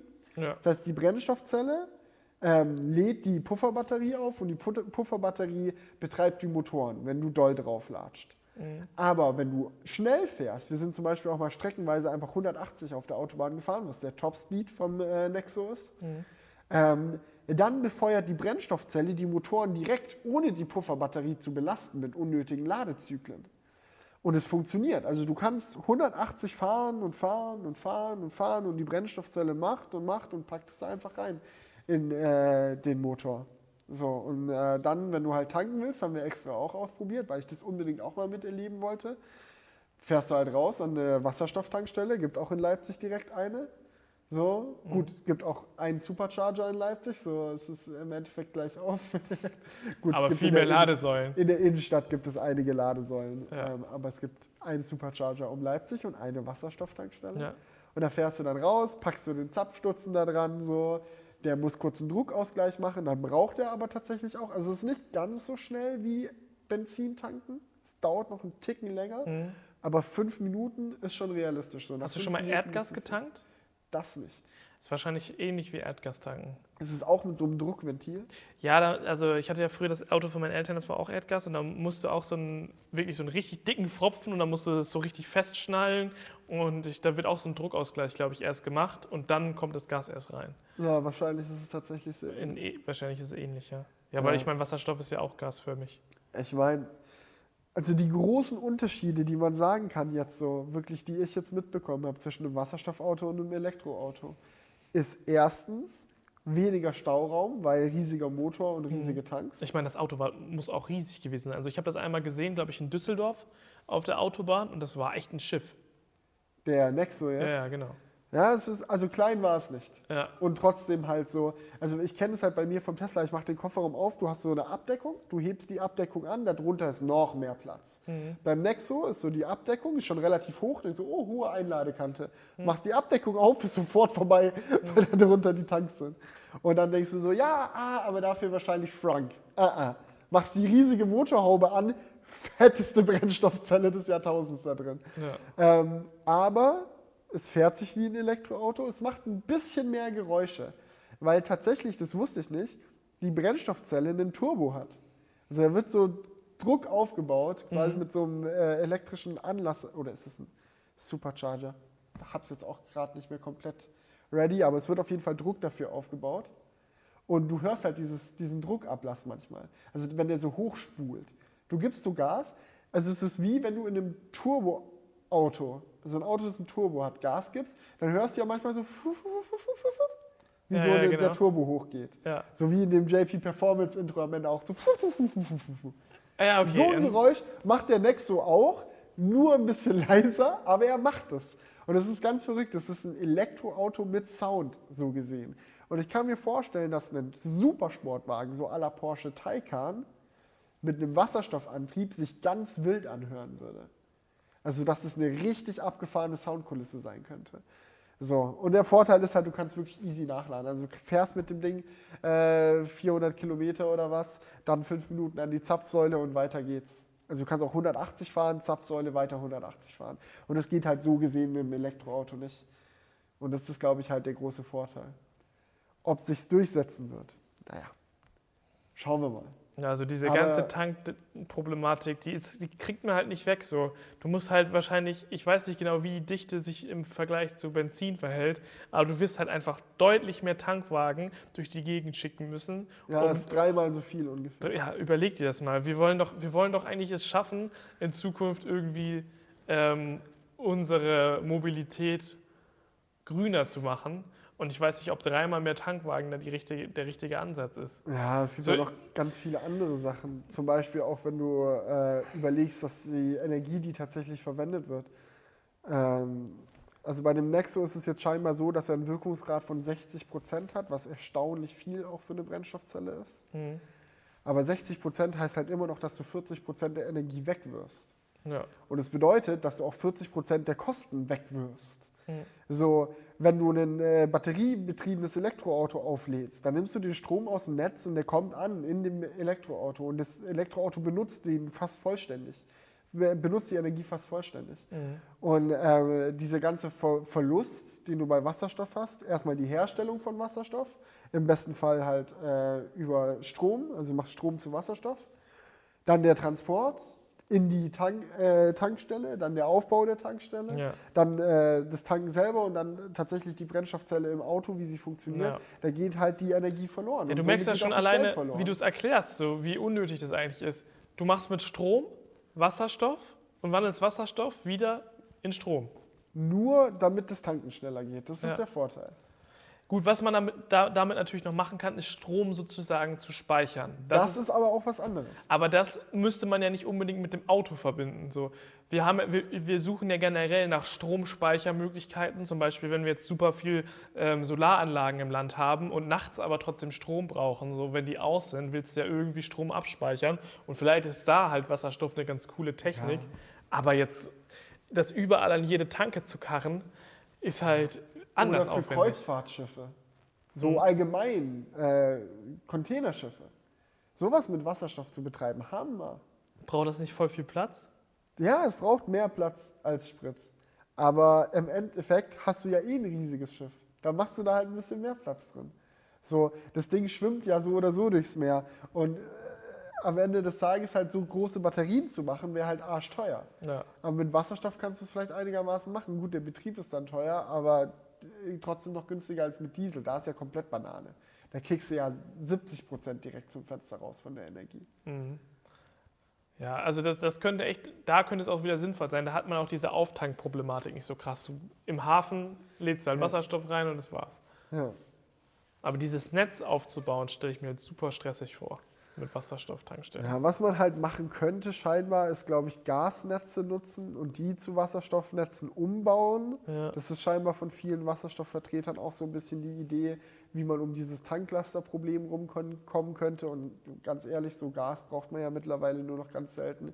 Also die wenigsten haben ja noch eine Gasheizung oder ein Gasherd. Mhm. So, und früher hatte man halt dafür genau die Rohre im Boden, die könnte man jetzt zweckentfremden.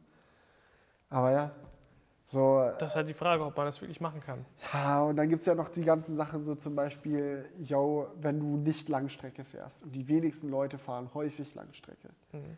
dann ist es so, dass wenn du einen festen Ladepunkt hast für dein Elektroauto in der Tiefgarage oder beim Arbeitgeber, dann musst du das nie aktiv aufladen. Du musst nur beim Ankommen Stöpsel rein, das war's. Ja. Aber bei, wenn du ein Wasserstoffauto fährst, in dem gleichen Szenario mit selten Langstrecke, dann musst du, wenn ich jetzt in Leipzig ein Wasserstoffauto fahren würde, müsste ich halt hin und wieder aus der Stadt rausfahren auf die Autobahn, dort zur Wasserstofftankstelle und dann wieder zurückfahren in die Stadt. Ja. Wenn ich das Elektroauto halt in der Tiefgarage laden kann, nebenbei. Das sind halt solche Sachen, ja, da, da bin ich einfach größerer Fan von dem Batterieansatz, aber nichtsdestotrotz, Hyundai Nexo hat mich positiver der Wasserstoffsache entgegengestimmt. Also ich kann mir vorstellen, dass es vielleicht doch so 10% im Markt oder so bekommt für die Leute, denen es wirklich wichtig ist, zu ballern, zu tanken, zu ballern, zu tanken, zu ballern, zu tanken. Ja, ich glaube auch, das, das ist ja auch immer noch eine Antriebstechnologie, die auch immer noch im, also immer noch irgendwo auch im Fokus steht. Das hört man immer wieder, dass auch der Bundesregierung das wichtig ist, dass Wasserstoff gefördert wird. So. Ähm, die Sache ist halt auch die, gerade, ich glaube, vielleicht ist das auch in Deutschland so ein bisschen ein Politikum, weil für Wasserstoffmotoren braucht man natürlich auch viele Zulieferer. Und ich kann mir halt vorstellen, dass das auch so ein bisschen bei der Bundesregierung so der Hintergedanke ist. So, es ist irgendwo ja auch eine Zukunftstechnologie und der Standort Deutschland kann von der, glaube ich, mehr pro- profitieren als von Elektroautos. Ich glaube, das könnte auch häu- häufig so ein bisschen der Hintergedanke sein. Ja. Weil viele Bauteile, die man wahrscheinlich in einem Motor verbaut, in einem Verbrennungsmotor, wird man auch in der Brennstoffzelle verwenden können. Mm, Ja, so halber. Wie gesagt, also so- das, das ist so ein bisschen so meine Vermutung. Vor allem gibt es halt auch viele große deutsche Unternehmen, die schon lange viel Energie in die Forschung von Brennstoffzellen gesteckt haben. Und denen jetzt zu sagen, ihr habt verkackt, wir setzen jetzt auf Elektro, tut halt, glaube ich, auch weh.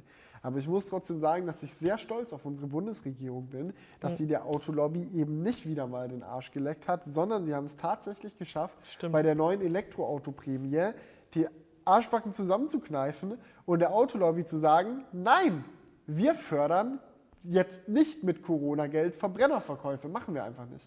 Das hat mich echt gewundert, weil das Hat die, mich die so ganzen, doll gewundert. Die Aber ich habe mich ganzen, richtig gefreut. ich habe mich auch richtig gefreut, aber es gab die ganze Zeit diese Gerüchte, dass sie eben genau den Arsch lecken wollen. Ja, ja. So, dabei hatte ich mich schon so drauf eingestellt Ja. und dann war das so eine richtige Überraschung.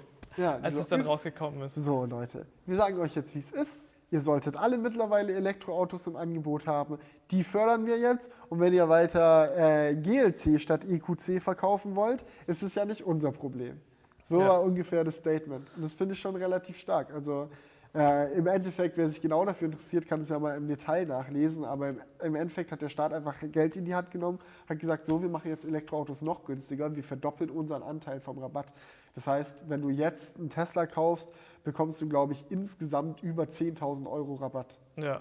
So, wenn man ähm, die ganzen Sachen zusammenzählt, mit der geringeren Mehrwertsteuer jetzt, mit dem Herstelleranteil der Förderung, mit dem äh, Anteil der Förderung vom Staat. Also äh, da geht es schon einiges an Cash runter. Und ich kann mich noch genau daran erinnern, wie ich in der Norwegen-Doku gesagt habe, cool, Norwegen macht eine Menge staatliche Förderung, Model 3 10.000 Euro günstiger als in Deutschland. Und jetzt kommen wir langsam, aber sicher in diese norwegischen äh, Bereiche rein. Das freut mich sehr. Ja, das ist echt voll cool. Und ähm, ich muss auch sagen, das war echt so, ich weiß nicht, werden jetzt Wasserstoffautos auch gefördert? Ja, ja, klar. Auch, ne? Aber sowieso schon die ganze Zeit. Ja. Und Plug-in-Hybride auch. Das Was würde ja, denn so ein Nexo kosten, so ein Wasserstoffauto? Das äh, muss Das man. ja auch was man zum Nexo auch dazu sagen muss, es ist jetzt kein sonderlich spaßiges Auto. Ne? Ja. Also, abgesehen von der Antriebsart hat dieses Auto nichts zu bieten, außer veraltetes Infotainment und ähm, mittelmäßig kräftige Elektromotoren, sage ich mal. Also von Elektropunch ist da nichts. Mhm. Der geht so eher wie so ein, ja, ja, also so, du drückst drauf und dann irgendwann fährt er halt. Ähm, aber das ist ja jetzt erstmal egal. Es ging ja da grundsätzlich darum, wie das mit dem Wasserstoff funktioniert. ja. So mit einer größeren Pufferbatterie könntest du ja auch ein äh, Wasserstoffauto bauen, das knallt wie ein Model 3 Performance, gar kein Es Problem. war eigentlich eher- erst erstmal die Frage, so funktioniert es überhaupt. ja, ja, genau. Und da war die Antwort, ja, es funktioniert und es funktioniert sehr gut. Und was kostet er? Ach du Scheiße. Ich weiß jetzt gerade nicht, ob das, es könnte günstig bedeuten, die Reaktion. Was glaubst du, günstig oder teuer? Jetzt musst du einen Guess machen. Also ich denke, dass es günstig ist. Nope. Hyundai Nexo UVP 163 PS. 163 PS elektrisch. Hm? Kostet Jetzt sag's komm. 79.000 Euro. Ja. Model 3 Performance mit 500 PS Hm. kostet 60.000 Euro. 20.000 Euro weniger. Da kannst du ja direkt vergessen. Digga, wer soll dieses, dieses Auto kaufen? Digga, das hat wen, es ist ein SUV mit weniger Stauraum au- als mein Model 3 Ja. und kostet 20.000 Euro mehr und hat 163 PS. Jetzt mal Real Talk, der Smart Fortwo, den wir hatten, der elektrische, der hat mehr gebockt beim Fahren als der Nexo.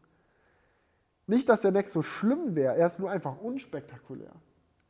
Das ist einfach ein Auto, es fährt, aber das ja, war's. Ich sagte, das sind umgelegte Investitionskosten. Stimmt dieser Preis? Das kann nicht sein. Gib doch mal bei- bei Nee, ich, ja, ja, ich bin auf der, also, ja. Hyundai Nexo, auf der Hyundai-Webseite für dich ab 77.000 Euro.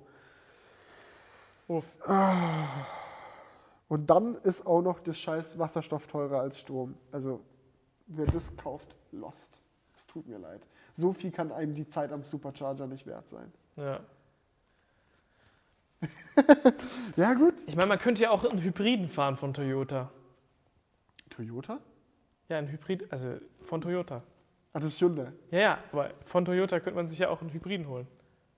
Ja, könnte man. Warum sollte man sich von Toyota einen Hybriden holen? Kannst ja auch von Mercedes einen Hybriden holen. Ja, man könnte sich einen Hybriden holen.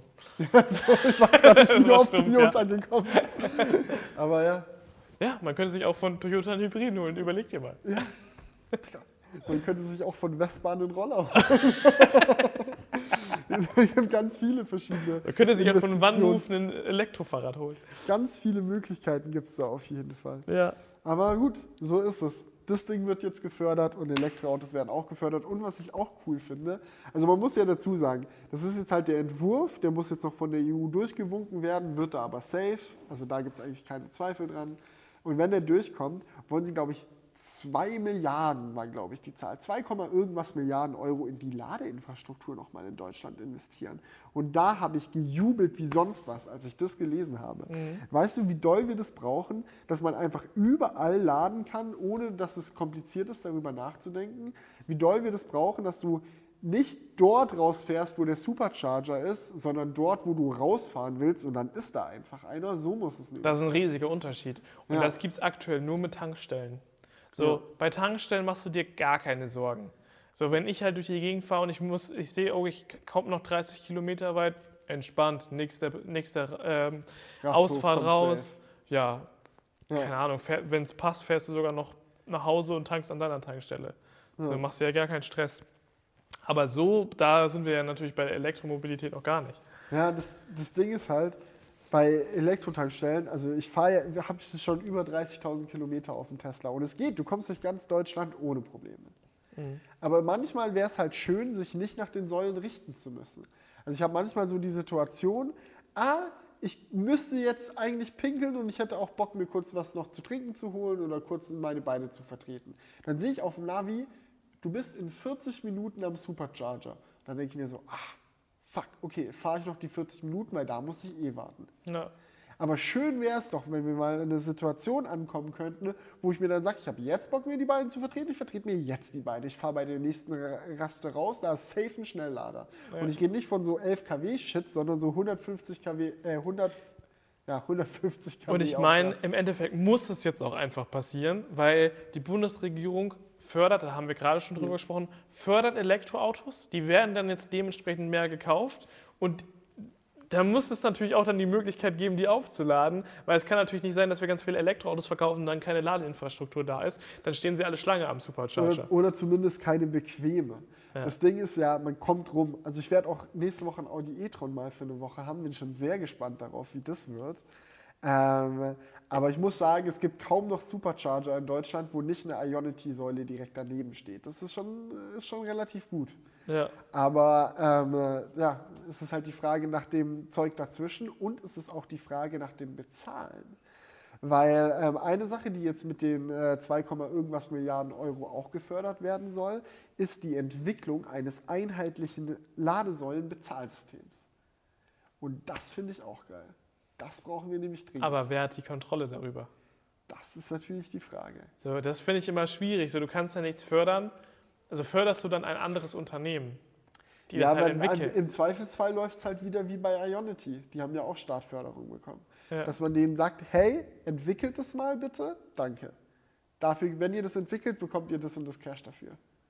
Und dann entwickeln die das und sagen, das ist, man braucht halt einen allgemein zugänglichen Standard, den man dann im besten Fall verpflichtend macht für alle Ladesäulenanbieter. Dass man sagt, es ist illegal, in Deutschland eine Ladesäule aufzustellen, die nicht diese Zahlungsmethode akzeptiert. Und noch viel besser, die nicht ein Display noch drin hat, die den aktuellen Strompreis anzeigt. Ja. Weil das ist ja auch noch ein riesen Geficke gerade.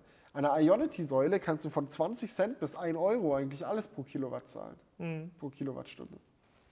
Das wird nicht angezeigt. Es wird nicht angezeigt. Nee, du musst es wissen. Ich habe zwei Ladekarten. Bei Ionity kostet die eine bei mir, glaube ich, 79 Cent und die andere 50. Aber ich weiß jetzt gerade nicht auswendig, welche davon welche ist. Müsste ich nochmal nachgucken. Dann in der App oder sonst irgendwo. Es ist ja nicht zu viel verlangt, dass wie bei einer Tankstelle einfach dran steht, was es kostet. Ja. Und dass der Preis auch für alle gleich ist. Nicht immer dieses scheiß Abo-Modell und hier und hast du nicht gesehen und oh, an Ionity kann aber ein Audi günstiger laden. Das muss aufhören.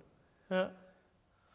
Und äh, gibt es diese Aufla Auflagen denn in dem Gesetzesentwurf? Das ist noch nicht genau äh, revealed, wie das aussieht. Aber sie sagen, wir wollen einen einheitlichen Bezahlstandard. Und ich hoffe, dass diese ganzen Sachen, die ich gerade gesagt habe, damit dazugehören. Ja.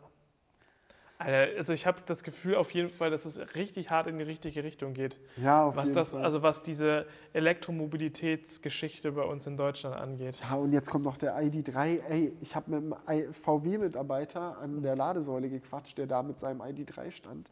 Der hatte so eine geile Zuversicht in die Zukunft. Der hat mir so viel geilen Shit erzählt. Ja. Weil ich habe ihn einfach nur gefragt, ich wollte jetzt nicht von ihm wissen, so wie viele Kilowattstunden hat jetzt hier genau der Akku, sondern ich wollte einfach von ihm wissen, ey, als VW-Mitarbeiter einfach mal die ehrliche Frage, wie fühlt sich's an, wo steht ihr gerade? Mhm.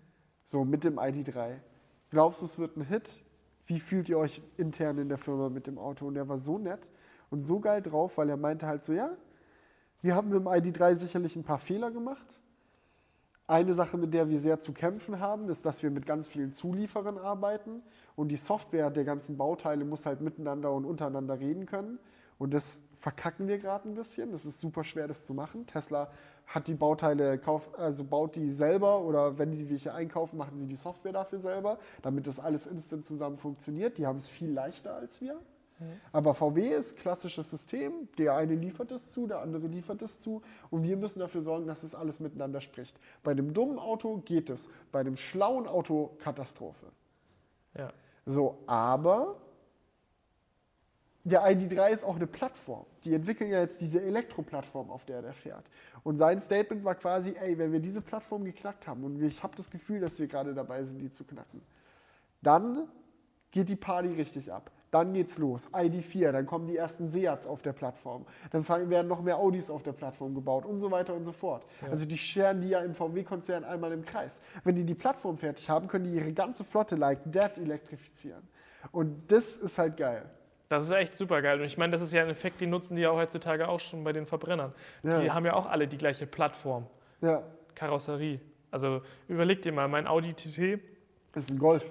Ist ein Golf ist äh, ein äh, Seat Leon, ist, was gehört noch dazu? Also dann ein Tiguan ist eigentlich auch wieder auf der gleichen Basis. So. Ja. Also ist, äh, da gibt es ja sicherlich zehn Autos, die die gleiche Basis haben wie der TT. So, und die sehen komplett unterschiedlich aus. Das ist schon verrückt. Ich hoffe einfach, dass sie Erfolg damit haben werden. Ich wünsche es ihnen auf jeden Fall. Konkurrenz belebt den Markt und wir ja. können es nicht haben, dass alle irgendwie nur entweder ein Tesla oder ein schlechtes Elektroauto kaufen. nee, darf böse Zungen behaupten das. Nee, ähm, ID3 wird cool. Also ich fand den auch in echt nochmal richtig geil zu sehen. Und ähm, ich glaube, dass da noch Großes für VW bevorsteht und ich freue mich sehr, dass sie das so machen, wie sie es machen. Ja, also ich, also ich glaube, die haben auch da die richtigen Prioritäten gesetzt. Ich bin mal gespannt, was die anderen deutschen Autohersteller noch machen, was das angeht. So, BMW hat so richtig, war richtig früh am Start, hat dann den Fokus verloren. Jetzt machen sie irgendwie wieder i4, keine Ahnung. Ja, jetzt machen sie doch wieder was. Keine Ahnung. Das ist, wirkt so ein bisschen un, unstrukturiert, aber vielleicht auch nur von der Außenperspektive. Vielleicht sitzen sie ja schon die ganze Zeit an irgendwas. Polestar weiß genau, was sie tun, da bin ich mir eigentlich relativ sicher. Ja.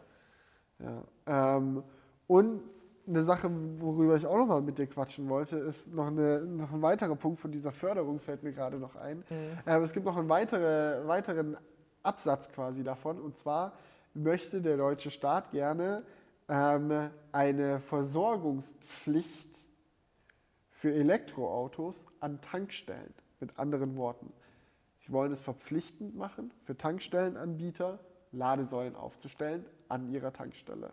Hm. Was denkst du? Halte ich für sehr sinnvoll. Warum? Ja, weil die Sache ist die, es gibt diese Orte sowieso. Ja.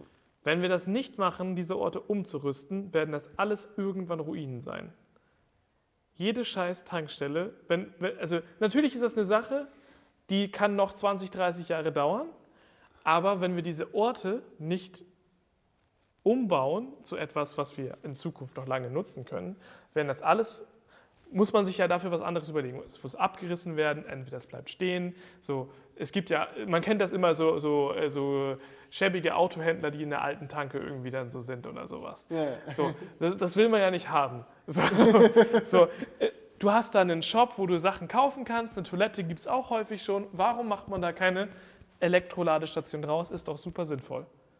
So. Und für die Arbeitsplätze dort kann man auch direkt die, die, die, die Sicherheit bewahren, dass es auch in Zukunft weitergeht. Weil dann verkaufen sie halt später kein, kein Benzin, sondern Strom. Ich finde es Hammer, dass du das so positiv siehst und dass du da auch so, eine, so, so, einen, so einen schönen positiven Blick einfach drauf hast. Weil mein erster Gedanke, als ich das gehört habe, war, gut, für Tankstellen an der Autobahn, hammer gute Idee, let's do it. Für andere Tankstellen häufig ein bisschen sinnlos. Keine Ahnung, wenn du dir so eine kleine Tankstelle vorstellst, die irgendwo dazwischen gequetscht ist, da noch so einen Schnelllader hinpacken, dann quetscht du dich da irgendwie noch mit deinem Auto rein und bleibst dann da eine halbe Stunde stehen. Das ist eigentlich nicht die Art von Elektroaufladen, die wirklich Sinn macht. Weil was wirklich Sinn macht, sind Ladeparks mit Entspannungsbereich quasi. Es gibt ja in Hilden zum Beispiel, das ist bei Düsseldorf um die Ecke, einen Ladepark, der so einen Bäcker hat den aufgebaut. Also, so, also der ist gerade noch im Bau. Es gibt schon eine kleine Version davon, aber die bauen gerade Next Level mit 40 V3 Superchargern und äh, auch noch anderen Ladeanbietern und so. Muss dir vorstellen, so ein riesiger Parkplatz, ganz viele Charger und daneben so ein Bäckergebäude. Weißt du, so ein, so ein etwas größeres mit einem Café drin, wo du dich reinsetzen kannst, einen Kaffee Ja. trinken kannst und so. Und so stelle ich mir eigentlich das Aufladen der Zukunft vor, dass du immer an solchen chilligen Orten bist und so eine kleine Tanke, die dazu verpflichtet wurde, noch irgendwo eine Ladesäule hinzuquetschen, sehe ich da jetzt eher nicht als die optimale Situation. Aber was halt geil an dieser Versorgungspflicht ist, diese Sicherheit zu wissen, wenn wo eine Tankstelle ist, ist da auch Strom. Ja. Wenn ich mal schnell wo rausfahren muss und ich weiß, da ist eine Tanke, dann weiß ich, da ist auch Strom. Ja, also ich gebe dir recht, natürlich bei so ganz kleinen Tanken mitten in der Innenstadt wird es wahrscheinlich schwierig werden. Aber weil da wohnt ja dann auch irgendwer. Der lädt, stellt da dann, man weiß ja auch nicht, wie schnell diese Ladesäulen verpflichtend werden. Wenn die nur 50 kW verpflichten, Halleluja. Da kannst du auch gerade bleiben lassen eigentlich. Ja, das ist natürlich eine Sache, die das jetzt un- unabhängig, das wäre überall scheiße. Aber ähm, die Sache ist die, man braucht dafür natürlich eine gewisse Fläche. So, wenn du da zwei Lader hast, da kann die Tanke auch langfristig nicht von leben. Ja. Aber die meisten Tanken, das muss man schon sagen, haben meistens auch ein größeres Grundstück. So, die Mhm. meisten Tankstellen stehen auch nicht mitten in der Innenstadt. Die stehen dann im Vorort oder an der großen Bundesstraße, in einem Gewerbegebiet und haben auch meistens ein bisschen Fläche.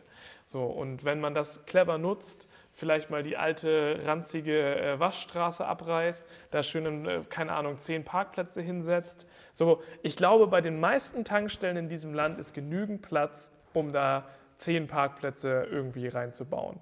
So, man wird auch in Zukunft nicht mehr diese ganzen Zapfsäulen brauchen. Da kannst du ja auch noch was umbauen. So.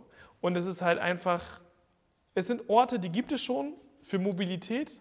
Und die haben auch schon Strom. Die haben auch einen Stromanschluss. so, warum die nicht einfach wieder, wieder benutzen? Und natürlich, so auf Langstrecke gebe ich dir recht, ist es natürlich geiler, so einen schönen großen Platz zu haben mit einem Bäcker und allem.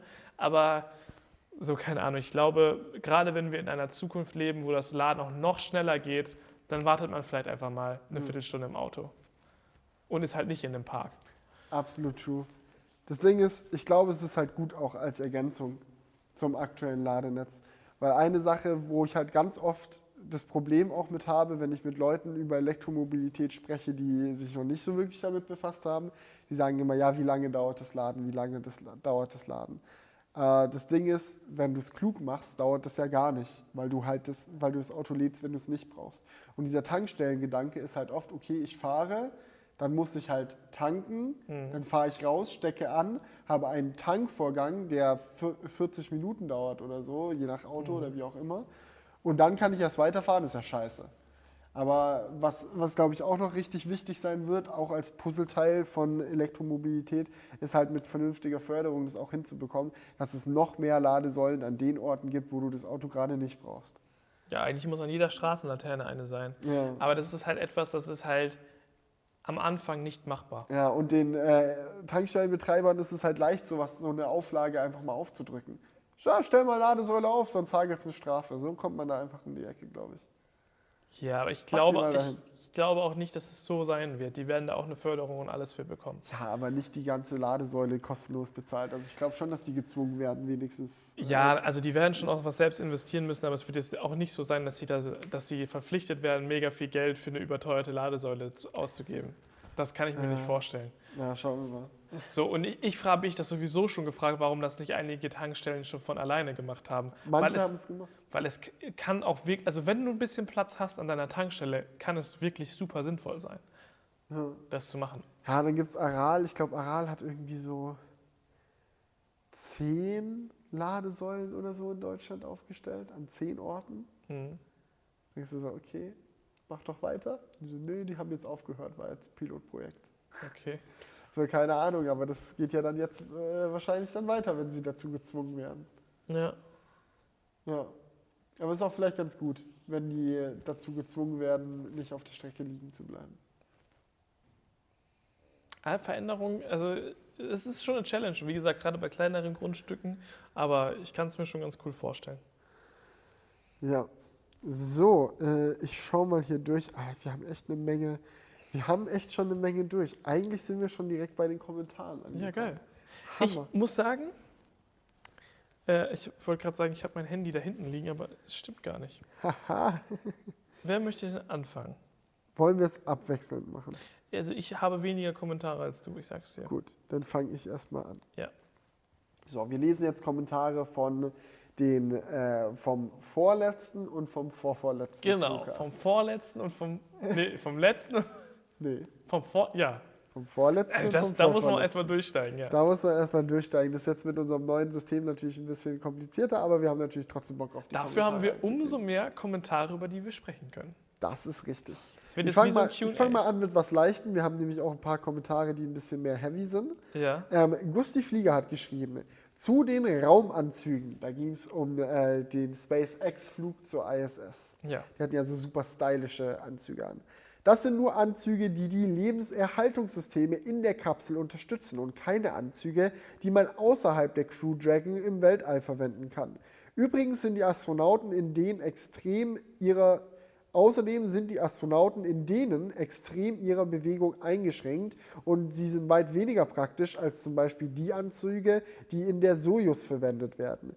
Übrigens gibt es eine Alternative, denn Boeing ist als zweites Unternehmen bereits beauftragt, ihre Starliner-Kapsel weiter zu testen und wird zusammen mit SpaceX Astronauten zur ISS senden. Boeing hatte auch schon einen unbemannten Flug, der leider schiefgegangen ist.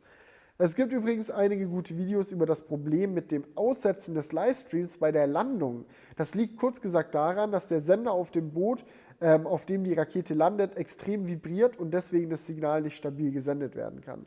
Danke für den Kommentar. Waren auch noch ein paar andere zu demselben Thema dabei. Alter, das war richtig viel Infos. Naja, vor allem dieses Abbrechen von dem Signal ist halt so, dass auf dem Boot dieser Sender, der es zum Land schickt, halt äh, wie so ein Laserpointer ist, musst du dir vorstellen. Also so, der hat so ein, der schickt halt in eine Richtung das Signal und wenn das Boot anfängt zu wackeln, weil die Rakete drauf landet, trifft er den Empfänger nicht mehr. Ah, okay. Und dann dauert es halt kurz und wenn der wieder stillsteht, ist das Signal wieder da. Deswegen setzt es in dem Moment, wo die Rakete landet, aus. Krass. Ja. Ja, ich, ich- mir haben auch auf ähm, Twitter viele dann das Video geschickt. Hattest du, glaube ich, auch gesehen. Ja, Ähm, weil die haben das natürlich aufgenommen, nur nicht weitergeschickt. ja. So, also es gibt Aufnahmen davon. Es war kein, ähm, Äh, kein- Trick von ähm, Äh, kein- SpaceX, kein das einfach nicht zu zeigen. Trick an der Stelle. Ja, Genau. Ja, ähm, ansonsten kann ich jetzt mal mit dem nächsten äh, Kommentar weitermachen. Ich muss mal hier, ich habe hier noch die Kommentare, die wir beim letzten Mal vorgelesen haben, zum, zu dem Umbauen. So, mh, könnt ihr mal Serientipps geben? Habe ich schon abgearbeitet. Dann kommen wir zu ähm, dem nächsten Kommentar. Boah, das ist jetzt, glaube ich, für den Anfang ein bisschen lang, nehmen wir das. Andreas schreibt, ähm, Julian Doppelpunkt, Dicker, es wird spät. Das war genau der Stichsatz zu meiner Frage. Ist beim Aufnehmen von zwei Crewcasts hintereinander die Frische im Kopf nicht so weit gesunken, um es noch äh, mit kompletter Konzentration und, da, und dem Spaß dabei? Es war grammatikalisch ein bisschen. Aber er meint, ob wir bei dem zweiten Crewcast noch fresh genug sind, um den äh, gut durchzuziehen, sage ich jetzt mal. Habt ihr Bedenken, dass der Zuschauer sowas merkt? Felix scheint mir gegenüber sonst schon etwas müde zu sein. Gefiel mir aber trotzdem. So. Ja, natürlich ist es anstrengender, zwei Crewcasts direkt nacheinander aufzunehmen. Das Ja. ist gar keine Frage. Wir haben es jetzt immer so gemacht, dass wir zwischen den Crewcasts halt eine Pause machen, wo wir nochmal was essen gehen oder Ja. so, um nochmal ein bisschen frischer zu werden im Kopf. Aber klar, das ist ein, ist ein Ding. Aber ich denke, dass es trotzdem besser ist, wenn wir zwei Crewcasts aufnehmen, weil wir so auch mehr Crewcasts für euch aufnehmen können. Und auch wenn es ein bisschen anstrengender ist, macht es trotzdem eine Menge Spaß. Ja, genau. Also ich glaube, sehr wichtig ist echt diese Pause. Wir waren jetzt in der Stadt, haben schon was gegessen, ähm, sind wieder hierher gefahren, so, das ist ganz gut. Aber im, im Endeffekt ist es natürlich ein kompletter Arbeitstag. So, wie lange haben wir gebraucht, um alles vorzubereiten, Kommentare Themen rauszusuchen? uns zu entscheiden, wie wir es jetzt mit den Schnipseln machen wollen und so weiter. Ja, so wir haben echt lange diskutiert so und ähm, ja, im Endeffekt hat das, glaube ich, fünf Stunden gedauert, kann man schon so sagen. Ja, So, und jetzt nehmen wir auch noch mal zwei Stunden wahrscheinlich auf hier. Also es ist einfach ein kompletter Arbeitstag. ja. So. Der dann für die zwei Crewcasts drauf geht und schneiden muss man ja dann auch noch. Ja, und im Endeffekt ist man natürlich am Ende eines Arbeitstags nicht mehr so frisch wie am Anfang. Aber ich muss sagen, jetzt gerade ist eigentlich doch alles cool. Und wir haben Ja. jetzt, ich weiß gar nicht, willst du mal gucken, wie, wie viel wir schon aufgenommen Wie haben? viel Recording haben wir schon? Ich schau mal drauf. Hä, nimmt gar nicht auf. Spaß, eine Stunde 19. ah, der Witzbold ist in Joke Masters Jo. wieder mit an Bord. nee, es geht schon Wei klar. weißt du, was auch richtig cool ist? Du kannst Ja. jetzt diese, das wollte ich jetzt die ganze, es juckt mir die ganze Zeit schon unter, unter den Fingern. Ich kann jetzt einfach durch die Halle laufen. ja, komm, und es verändert Julian macht jetzt einen kleinen Spaziergang. So, warte, du stellst jetzt mal die nächste Frage. Ja, die ist aber ein bisschen ernster. Also ich glaube, es Dann nimm eine andere. Weil ich sitze jetzt, seht ihr mich noch? Hallo, ich bin hier. ähm, Julian ist mittlerweile komplett abgehauen. Vielleicht dreht er doch ein bisschen durch. Ey, wir könnten hier ich habe aber nur ernste Kommentare noch. Ja, okay, ich komme wieder zurück. Wir könnten auch eine Runde Kicker spielen. Nee. Wir, haben jetzt hier, wir haben jetzt hier ernste Themen. So viel, so so, viel zur Konzentration, Leute. du kannst jetzt hier nicht so rumlaufen. So. Und zwar geht es auch größtenteils ähm, um äh, die ganze Sache, die wir angesprochen hatten im Crewcast zu Black Lives Matter und so weiter und so fort. Da hatten wir einen riesen Talk drüber und eine Menge Leute haben Feedback dazu gegeben. Ich fand es krass zu sehen, wie divers unsere Zuschauerschaft ist. Also gab eigentlich von jedem Meinungsspektrum ein, pis- äh, ein bisschen ein paar dabei. Manche, die voll into it waren, die gesagt haben, ja, das ist gerade richtig wichtig, was da passiert. Andere, die da ein bisschen eine kritischere Sicht drauf hatten. Also es war gut durchgemischt. Ähm, aber zu ein paar Sachen wollte ich einfach noch mal Stellung nehmen und ein paar Sachen wollte ich noch mal vorlesen, einfach weil, weil ich es sehr interessant fand. Und zwar hat Finn geschrieben. Coole Folge, eine Sache möchte ich aber jedoch noch anmerken. Bei 1 Stunde 2 spricht Felix darüber, welche schlimme Sachen in New York, Manhattan und nicht am Arsch der Welt passieren. Ich unterstelle euch keine Absicht oder sowas und vielleicht ist das Ganze auch etwas überkritisch. Dennoch finde ich, dass hier unterbewusst deutlich mitschwingt, dass die westliche Welt eben eine exponierte Stellung hat. Probleme beispielsweise in Afrika, die vom Ausmaß durchaus vergleichbar, wenn nicht sogar viel schlimmer sind, einfach akzeptiert und hingenommen werden. Wie Julian schon sagt, trifft uns das Ganze in Deutschland natürlich nicht voll auf den ersten Blick, doch andere Probleme noch viel weniger. So ist Black Lives Matter das vorherrschende Thema, da es eben eine westliche Problematik ist. Andere schlimme Dinge, die laufende, sind oft außen vor. Ja, wir hatten es ja auch schon im Crewcast direkt, als wir darüber gesprochen haben, ein bisschen angeschnitten. Ne? Aber ich glaube, das ist ein Problem, mit dem wir alle so ein bisschen zu kämpfen haben, wenn man ehrlich ist. Sachen, die näher bei einem zu Hause passieren, sage ich mal, oder näher in einem bestimmten Bereich der Gesellschaft passieren, wo man selber mehr dazugehört, treffen härter als Dinge, die an Orten passieren, wo man nicht so den Bezug zu hat. Das ist einfach leider wahr. Ja, und auch wenn es jetzt vielleicht von der Geografie näher ist, so ich meine, Kairo oder so wird näher sein als äh, New York, ähm, ist es halt einfach dadurch, dass man, was wir auch ja gesagt haben, dass es einfach eine höhere Aufmerksamkeit gibt und die äh, Beziehungen zwischen den Ländern irgendwie enger sind und wir halt viel mehr mit amerikanischen Medien und so weiter zu tun haben als mit afrikanischen zum Beispiel, dass man da halt natürlich automatisch mehr mitbekommt und dann auch nur sowas registriert oder sich, an, wie, wie jetzt gesagt wird, nur dafür interessiert.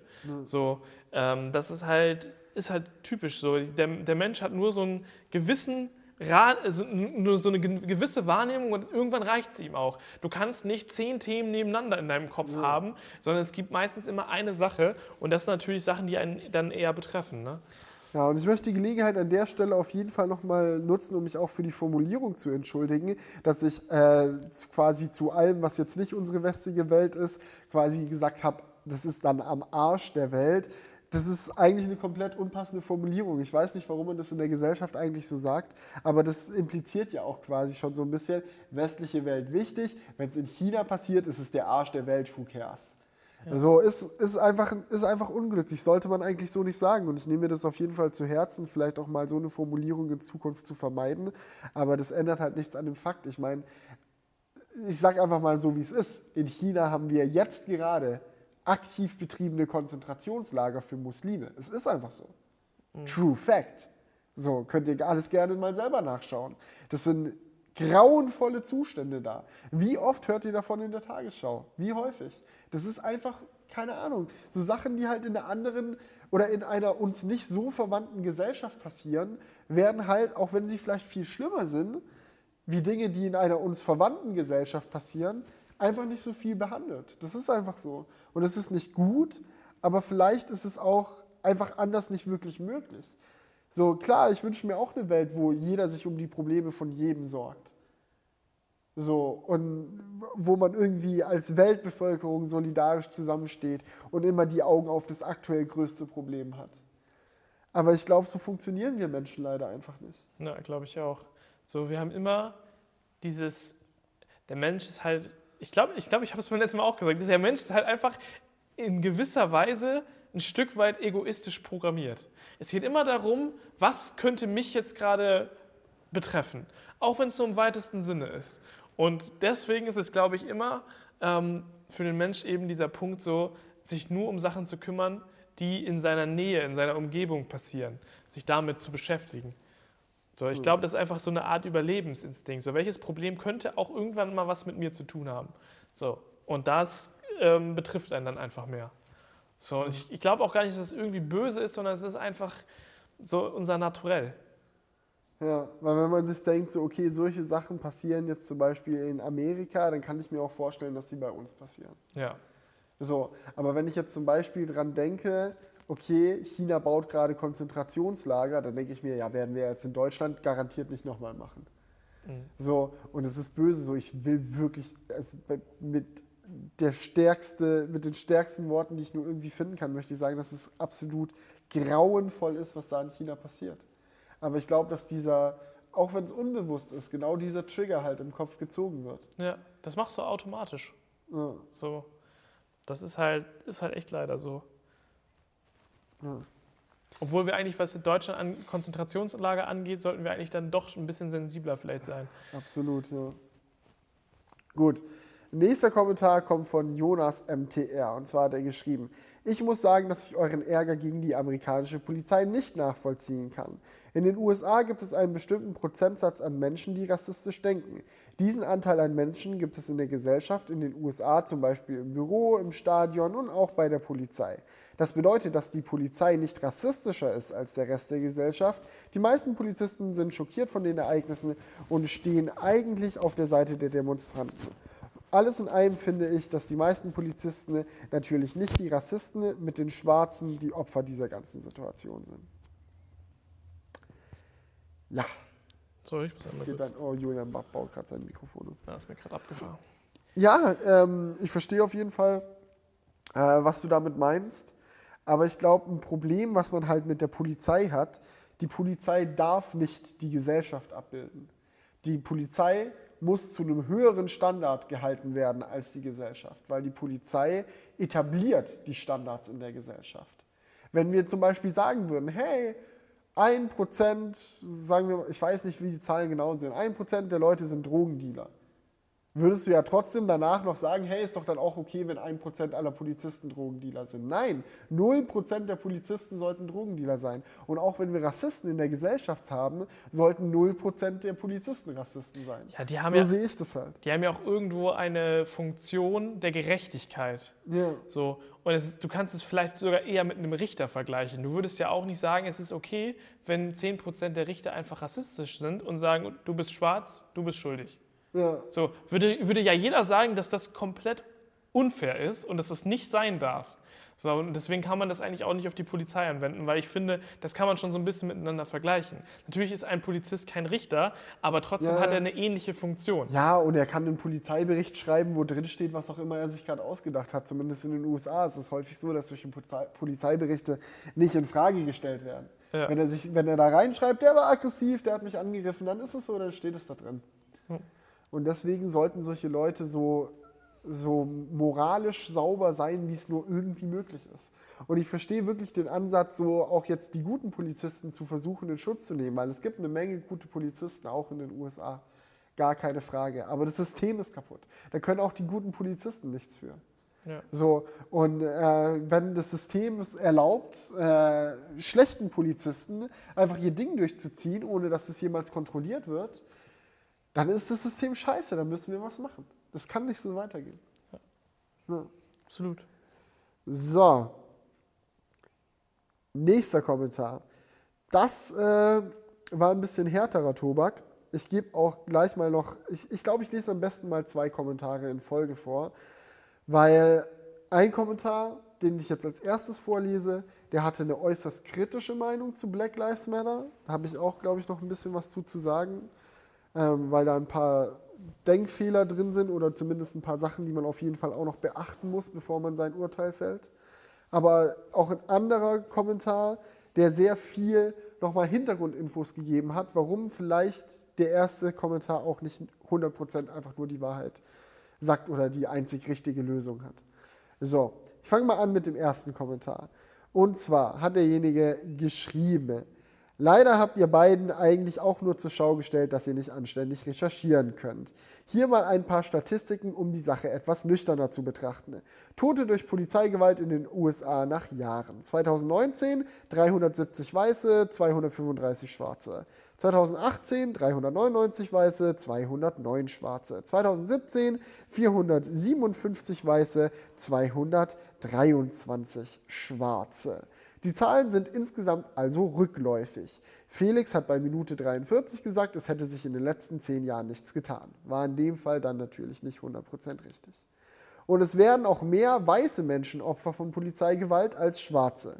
Dies lässt sich auch nicht aufgrund der Bevölkerungsanteile der verschiedenen Gruppen erklären, da der gesamte Bevölkerungsanteil nicht Adressat von solchen schweren polizeilichen Straftaten ist.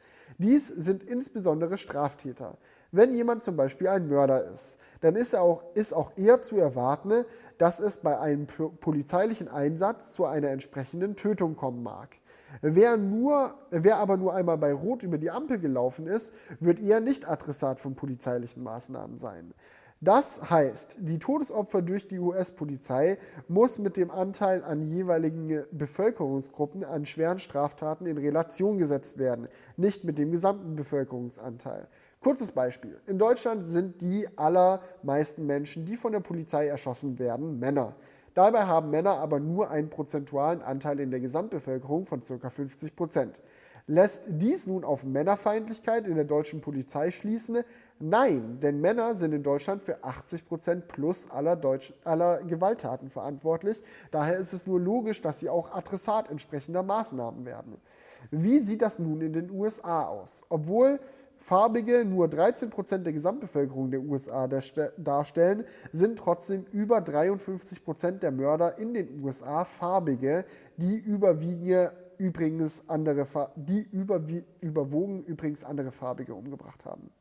Die farbige Bevölkerung der USA stellt statistisch den größten Anteil schwerer Straftäter der USA.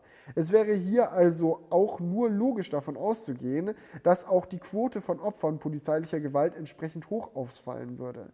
Dies ist aber so gar nicht der Fall, denn obwohl es mehr schwarze als weiße Schwerverbrecher in den USA gibt, werden trotzdem mehr Weiße von der Polizei getötet. Das Einzige, was man aus der Statistik erkennen kann, ist, dass Weiße überdurchschnittlich oft und Schwarze unterdurchschnittlich oft Polizei, äh, Opfer von polizeilicher Gewalt werden.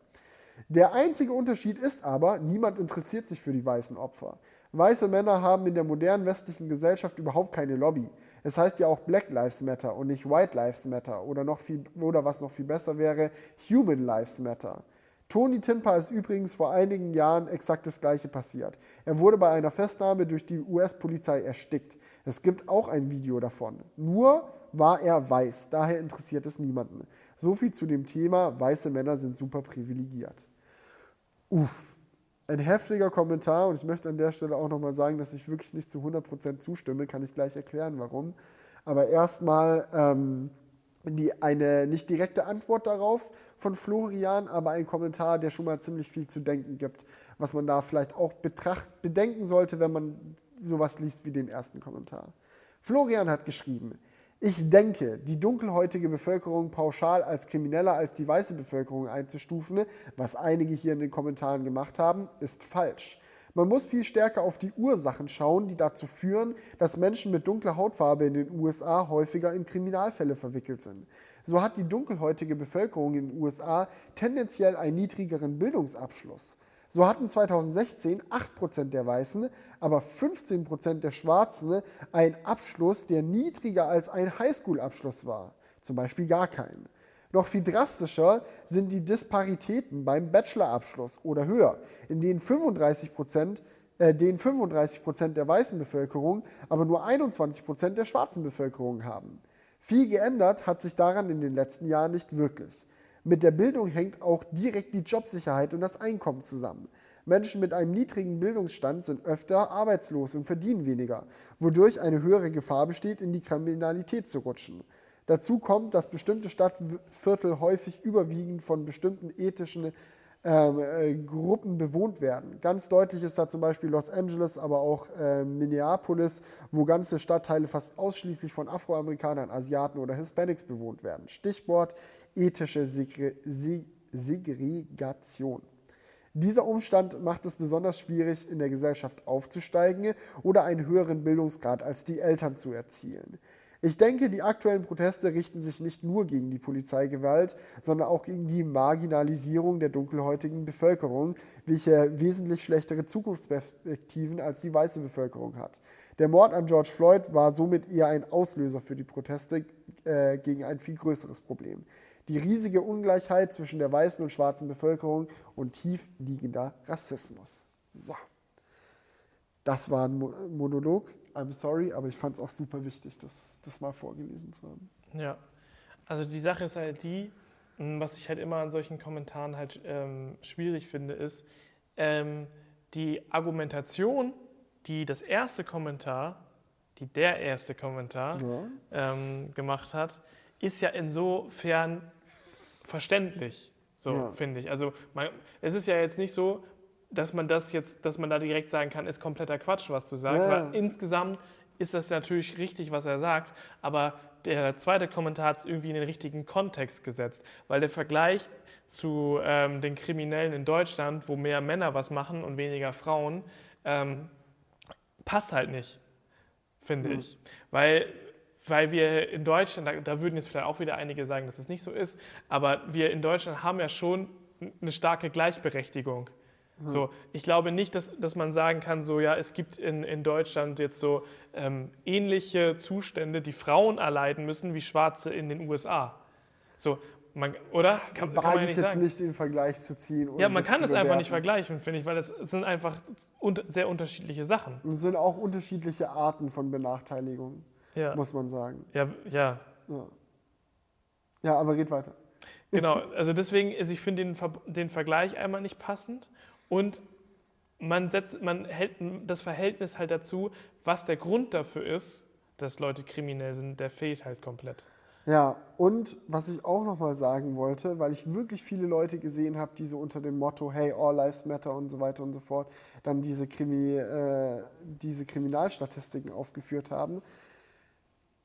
Stellt es euch einfach mal so vor, wenn die Polizei, wenn wir sagen, ja, es ist gesetzt, die Polizei in den USA ist überdurchschnittlich gepolt auf Schwarze, weil sie der Ansicht sind, dass Schwarze auch überdurchschnittlich viele ähm, äh, Straftaten vollbringen.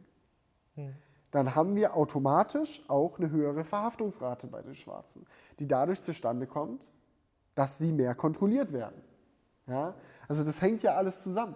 Wenn, in, wenn, äh, stumpf, plump, wenn plump gesagt eine rassistische Polizei mehr auf Schwarze losgeht, zeigen die Zahlen auch mehr Verhaftungen bei den Schwarzen. Das ist wie mit Corona. Dann denkst du dir wieder so, ah, okay, die Zahlen zeigen ja, mehr Schwarze ja. werden verhaftet, dann müssen die auch mehr Dreck am Stecken haben. Sollten wir die vielleicht noch mal eine Ecke genauer kontrollieren? Mhm. Und so kann sich ja auch so eine Tendenz entwickeln, die man dann, die sich nur noch selbst bestätigt, so eine selbstbestätigende Prophezeiung.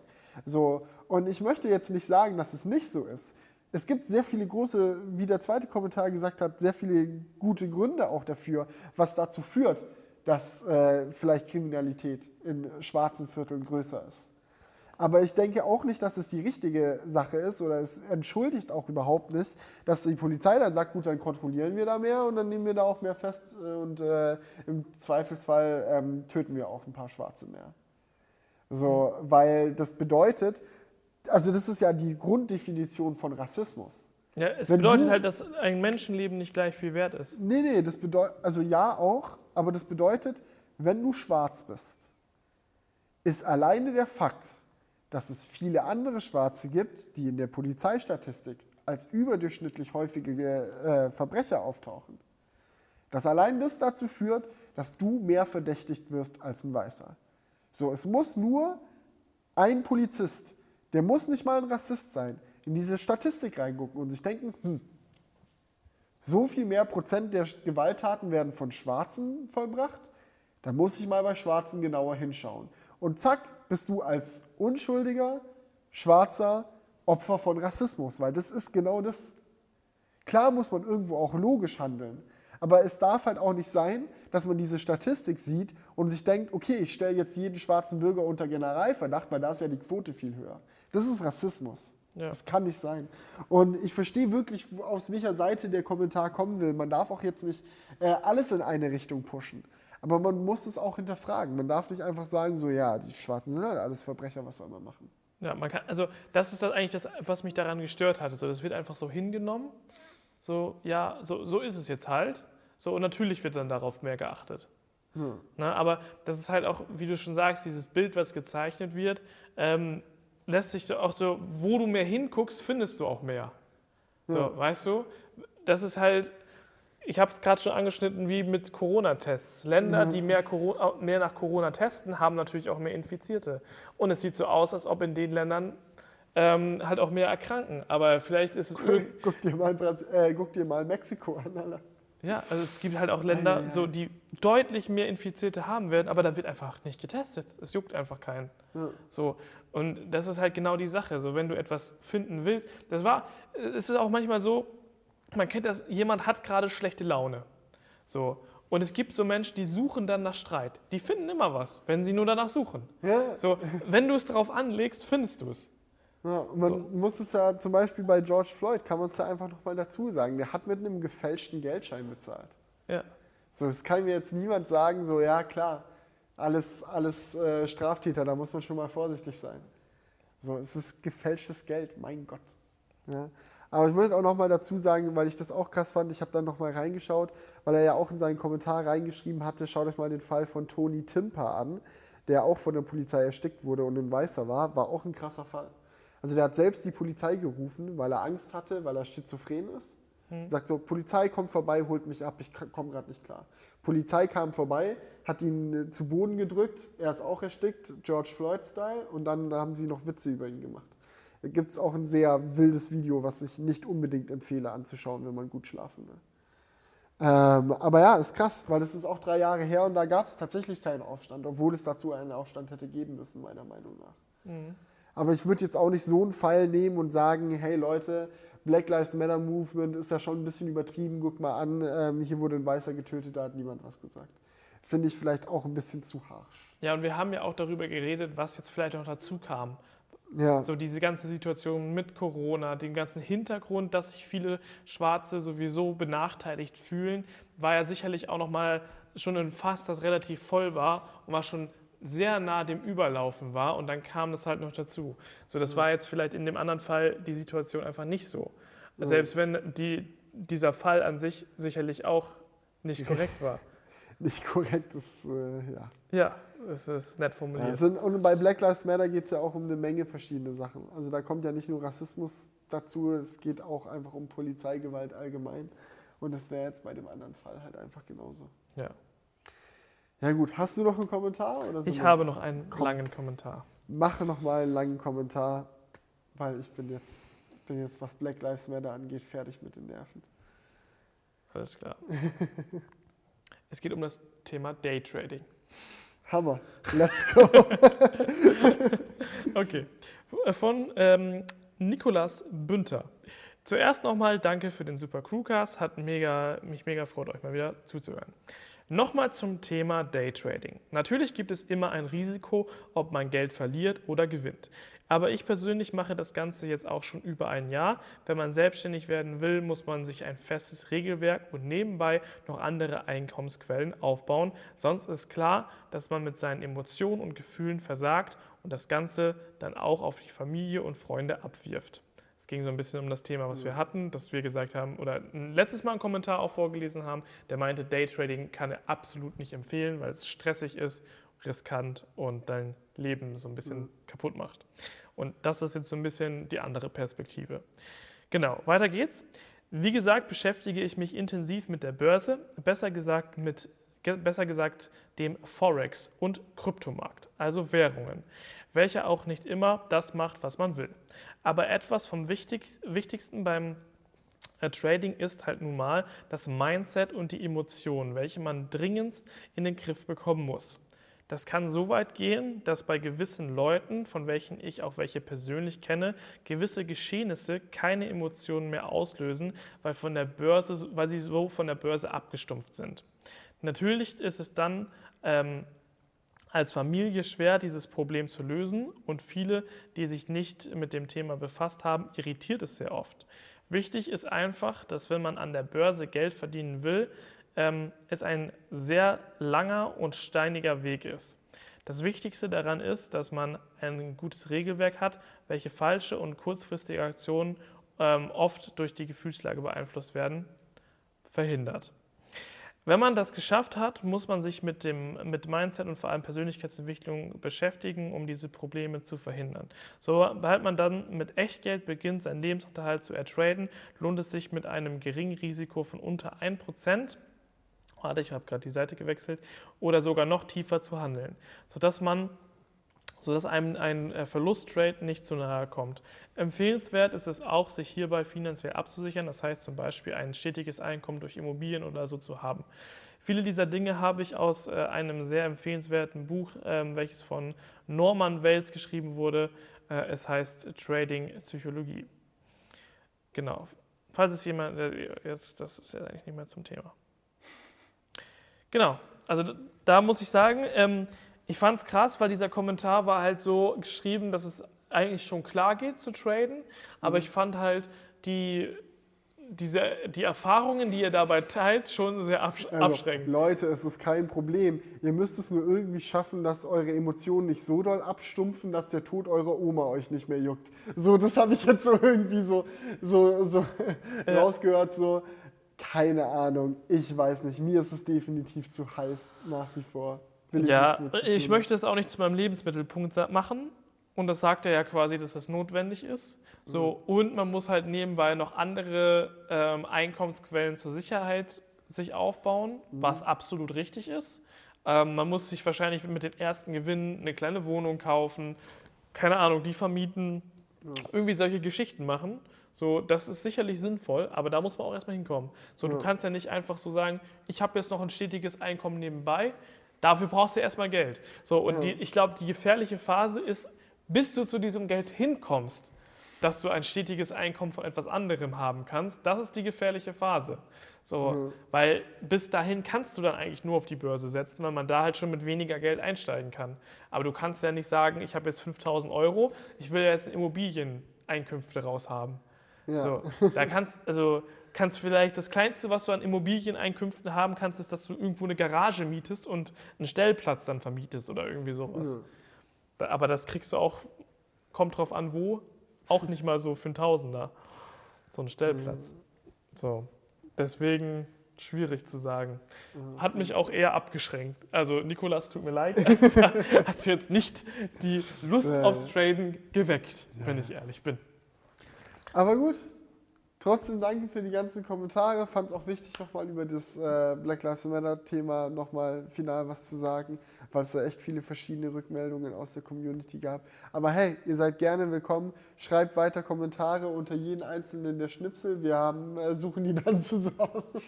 Sind wir mal gespannt, wie das wird beim nächsten Mal. Aber wir werden schon irgendwie eine coole mhm. Lösung für finden. Ja, ich glaube, wir müssen beim nächsten Mal die Kommentare mehr so nach Kapiteln aufbauen. Ja. Ähm, dass man das ist, wird auch das Schöne daran sein, diese Kommentare werden immer sehr in eine Richtung gehen. Wenn ja. wir jetzt ein Video haben, zum Beispiel, was hatten wir jetzt ähm, zum, zur PS5? Und ähm, dann werden wir nochmal Reactions darauf haben und können ja. da uns da vielleicht dann nochmal so ein bisschen drauf fokussieren. Und bei diesen persönlicheren Videos kommt dann vielleicht mehr Feedback so generell zu ja. anderen Themen. Keine Ahnung. Stelle ich mir in meiner Wunschvorstellung so vor, müssen wir mal schauen. Wie gesagt, vielleicht ist es auch alles nichts und wir machen beim nächsten Mal wieder einen normalen Crewcast, müssen wir mal schauen. We will see. Ich We bin see. mega gespannt. Aber ja, ansonsten würde ich sagen, danke Leute fürs Zuschauen, danke Leute fürs Zuhören wahrscheinlich an der Stelle nur noch. Und ähm, ja, ich bin gespannt. Ich bin, auch sehr, gespannt. Ich Freu bin froh, drauf. dass wir es ausprobieren. Ja. Ich bin gespannt, wie das jetzt so im Schnitt sein wird von den Videos, so wie ob es bei euch ankommt. Aber das können wir jetzt alle nicht mehr sagen. Wir müssen es jetzt sehen. Das werden wir machen und wir hören uns und sehen uns dann auch beim nächsten Mal wieder. Also bis dahin, viel Spaß und tschüss. Wake up, honey, I made you breakfast. Fresh coffee and bagels, too. A new day is waiting for us. We got lots of fun stuff to do. Let's go to the zoo and feed the monkeys. I can lend them your baseball cap. Let's make the day a barrel of fun. Growing up is just a trap. Don't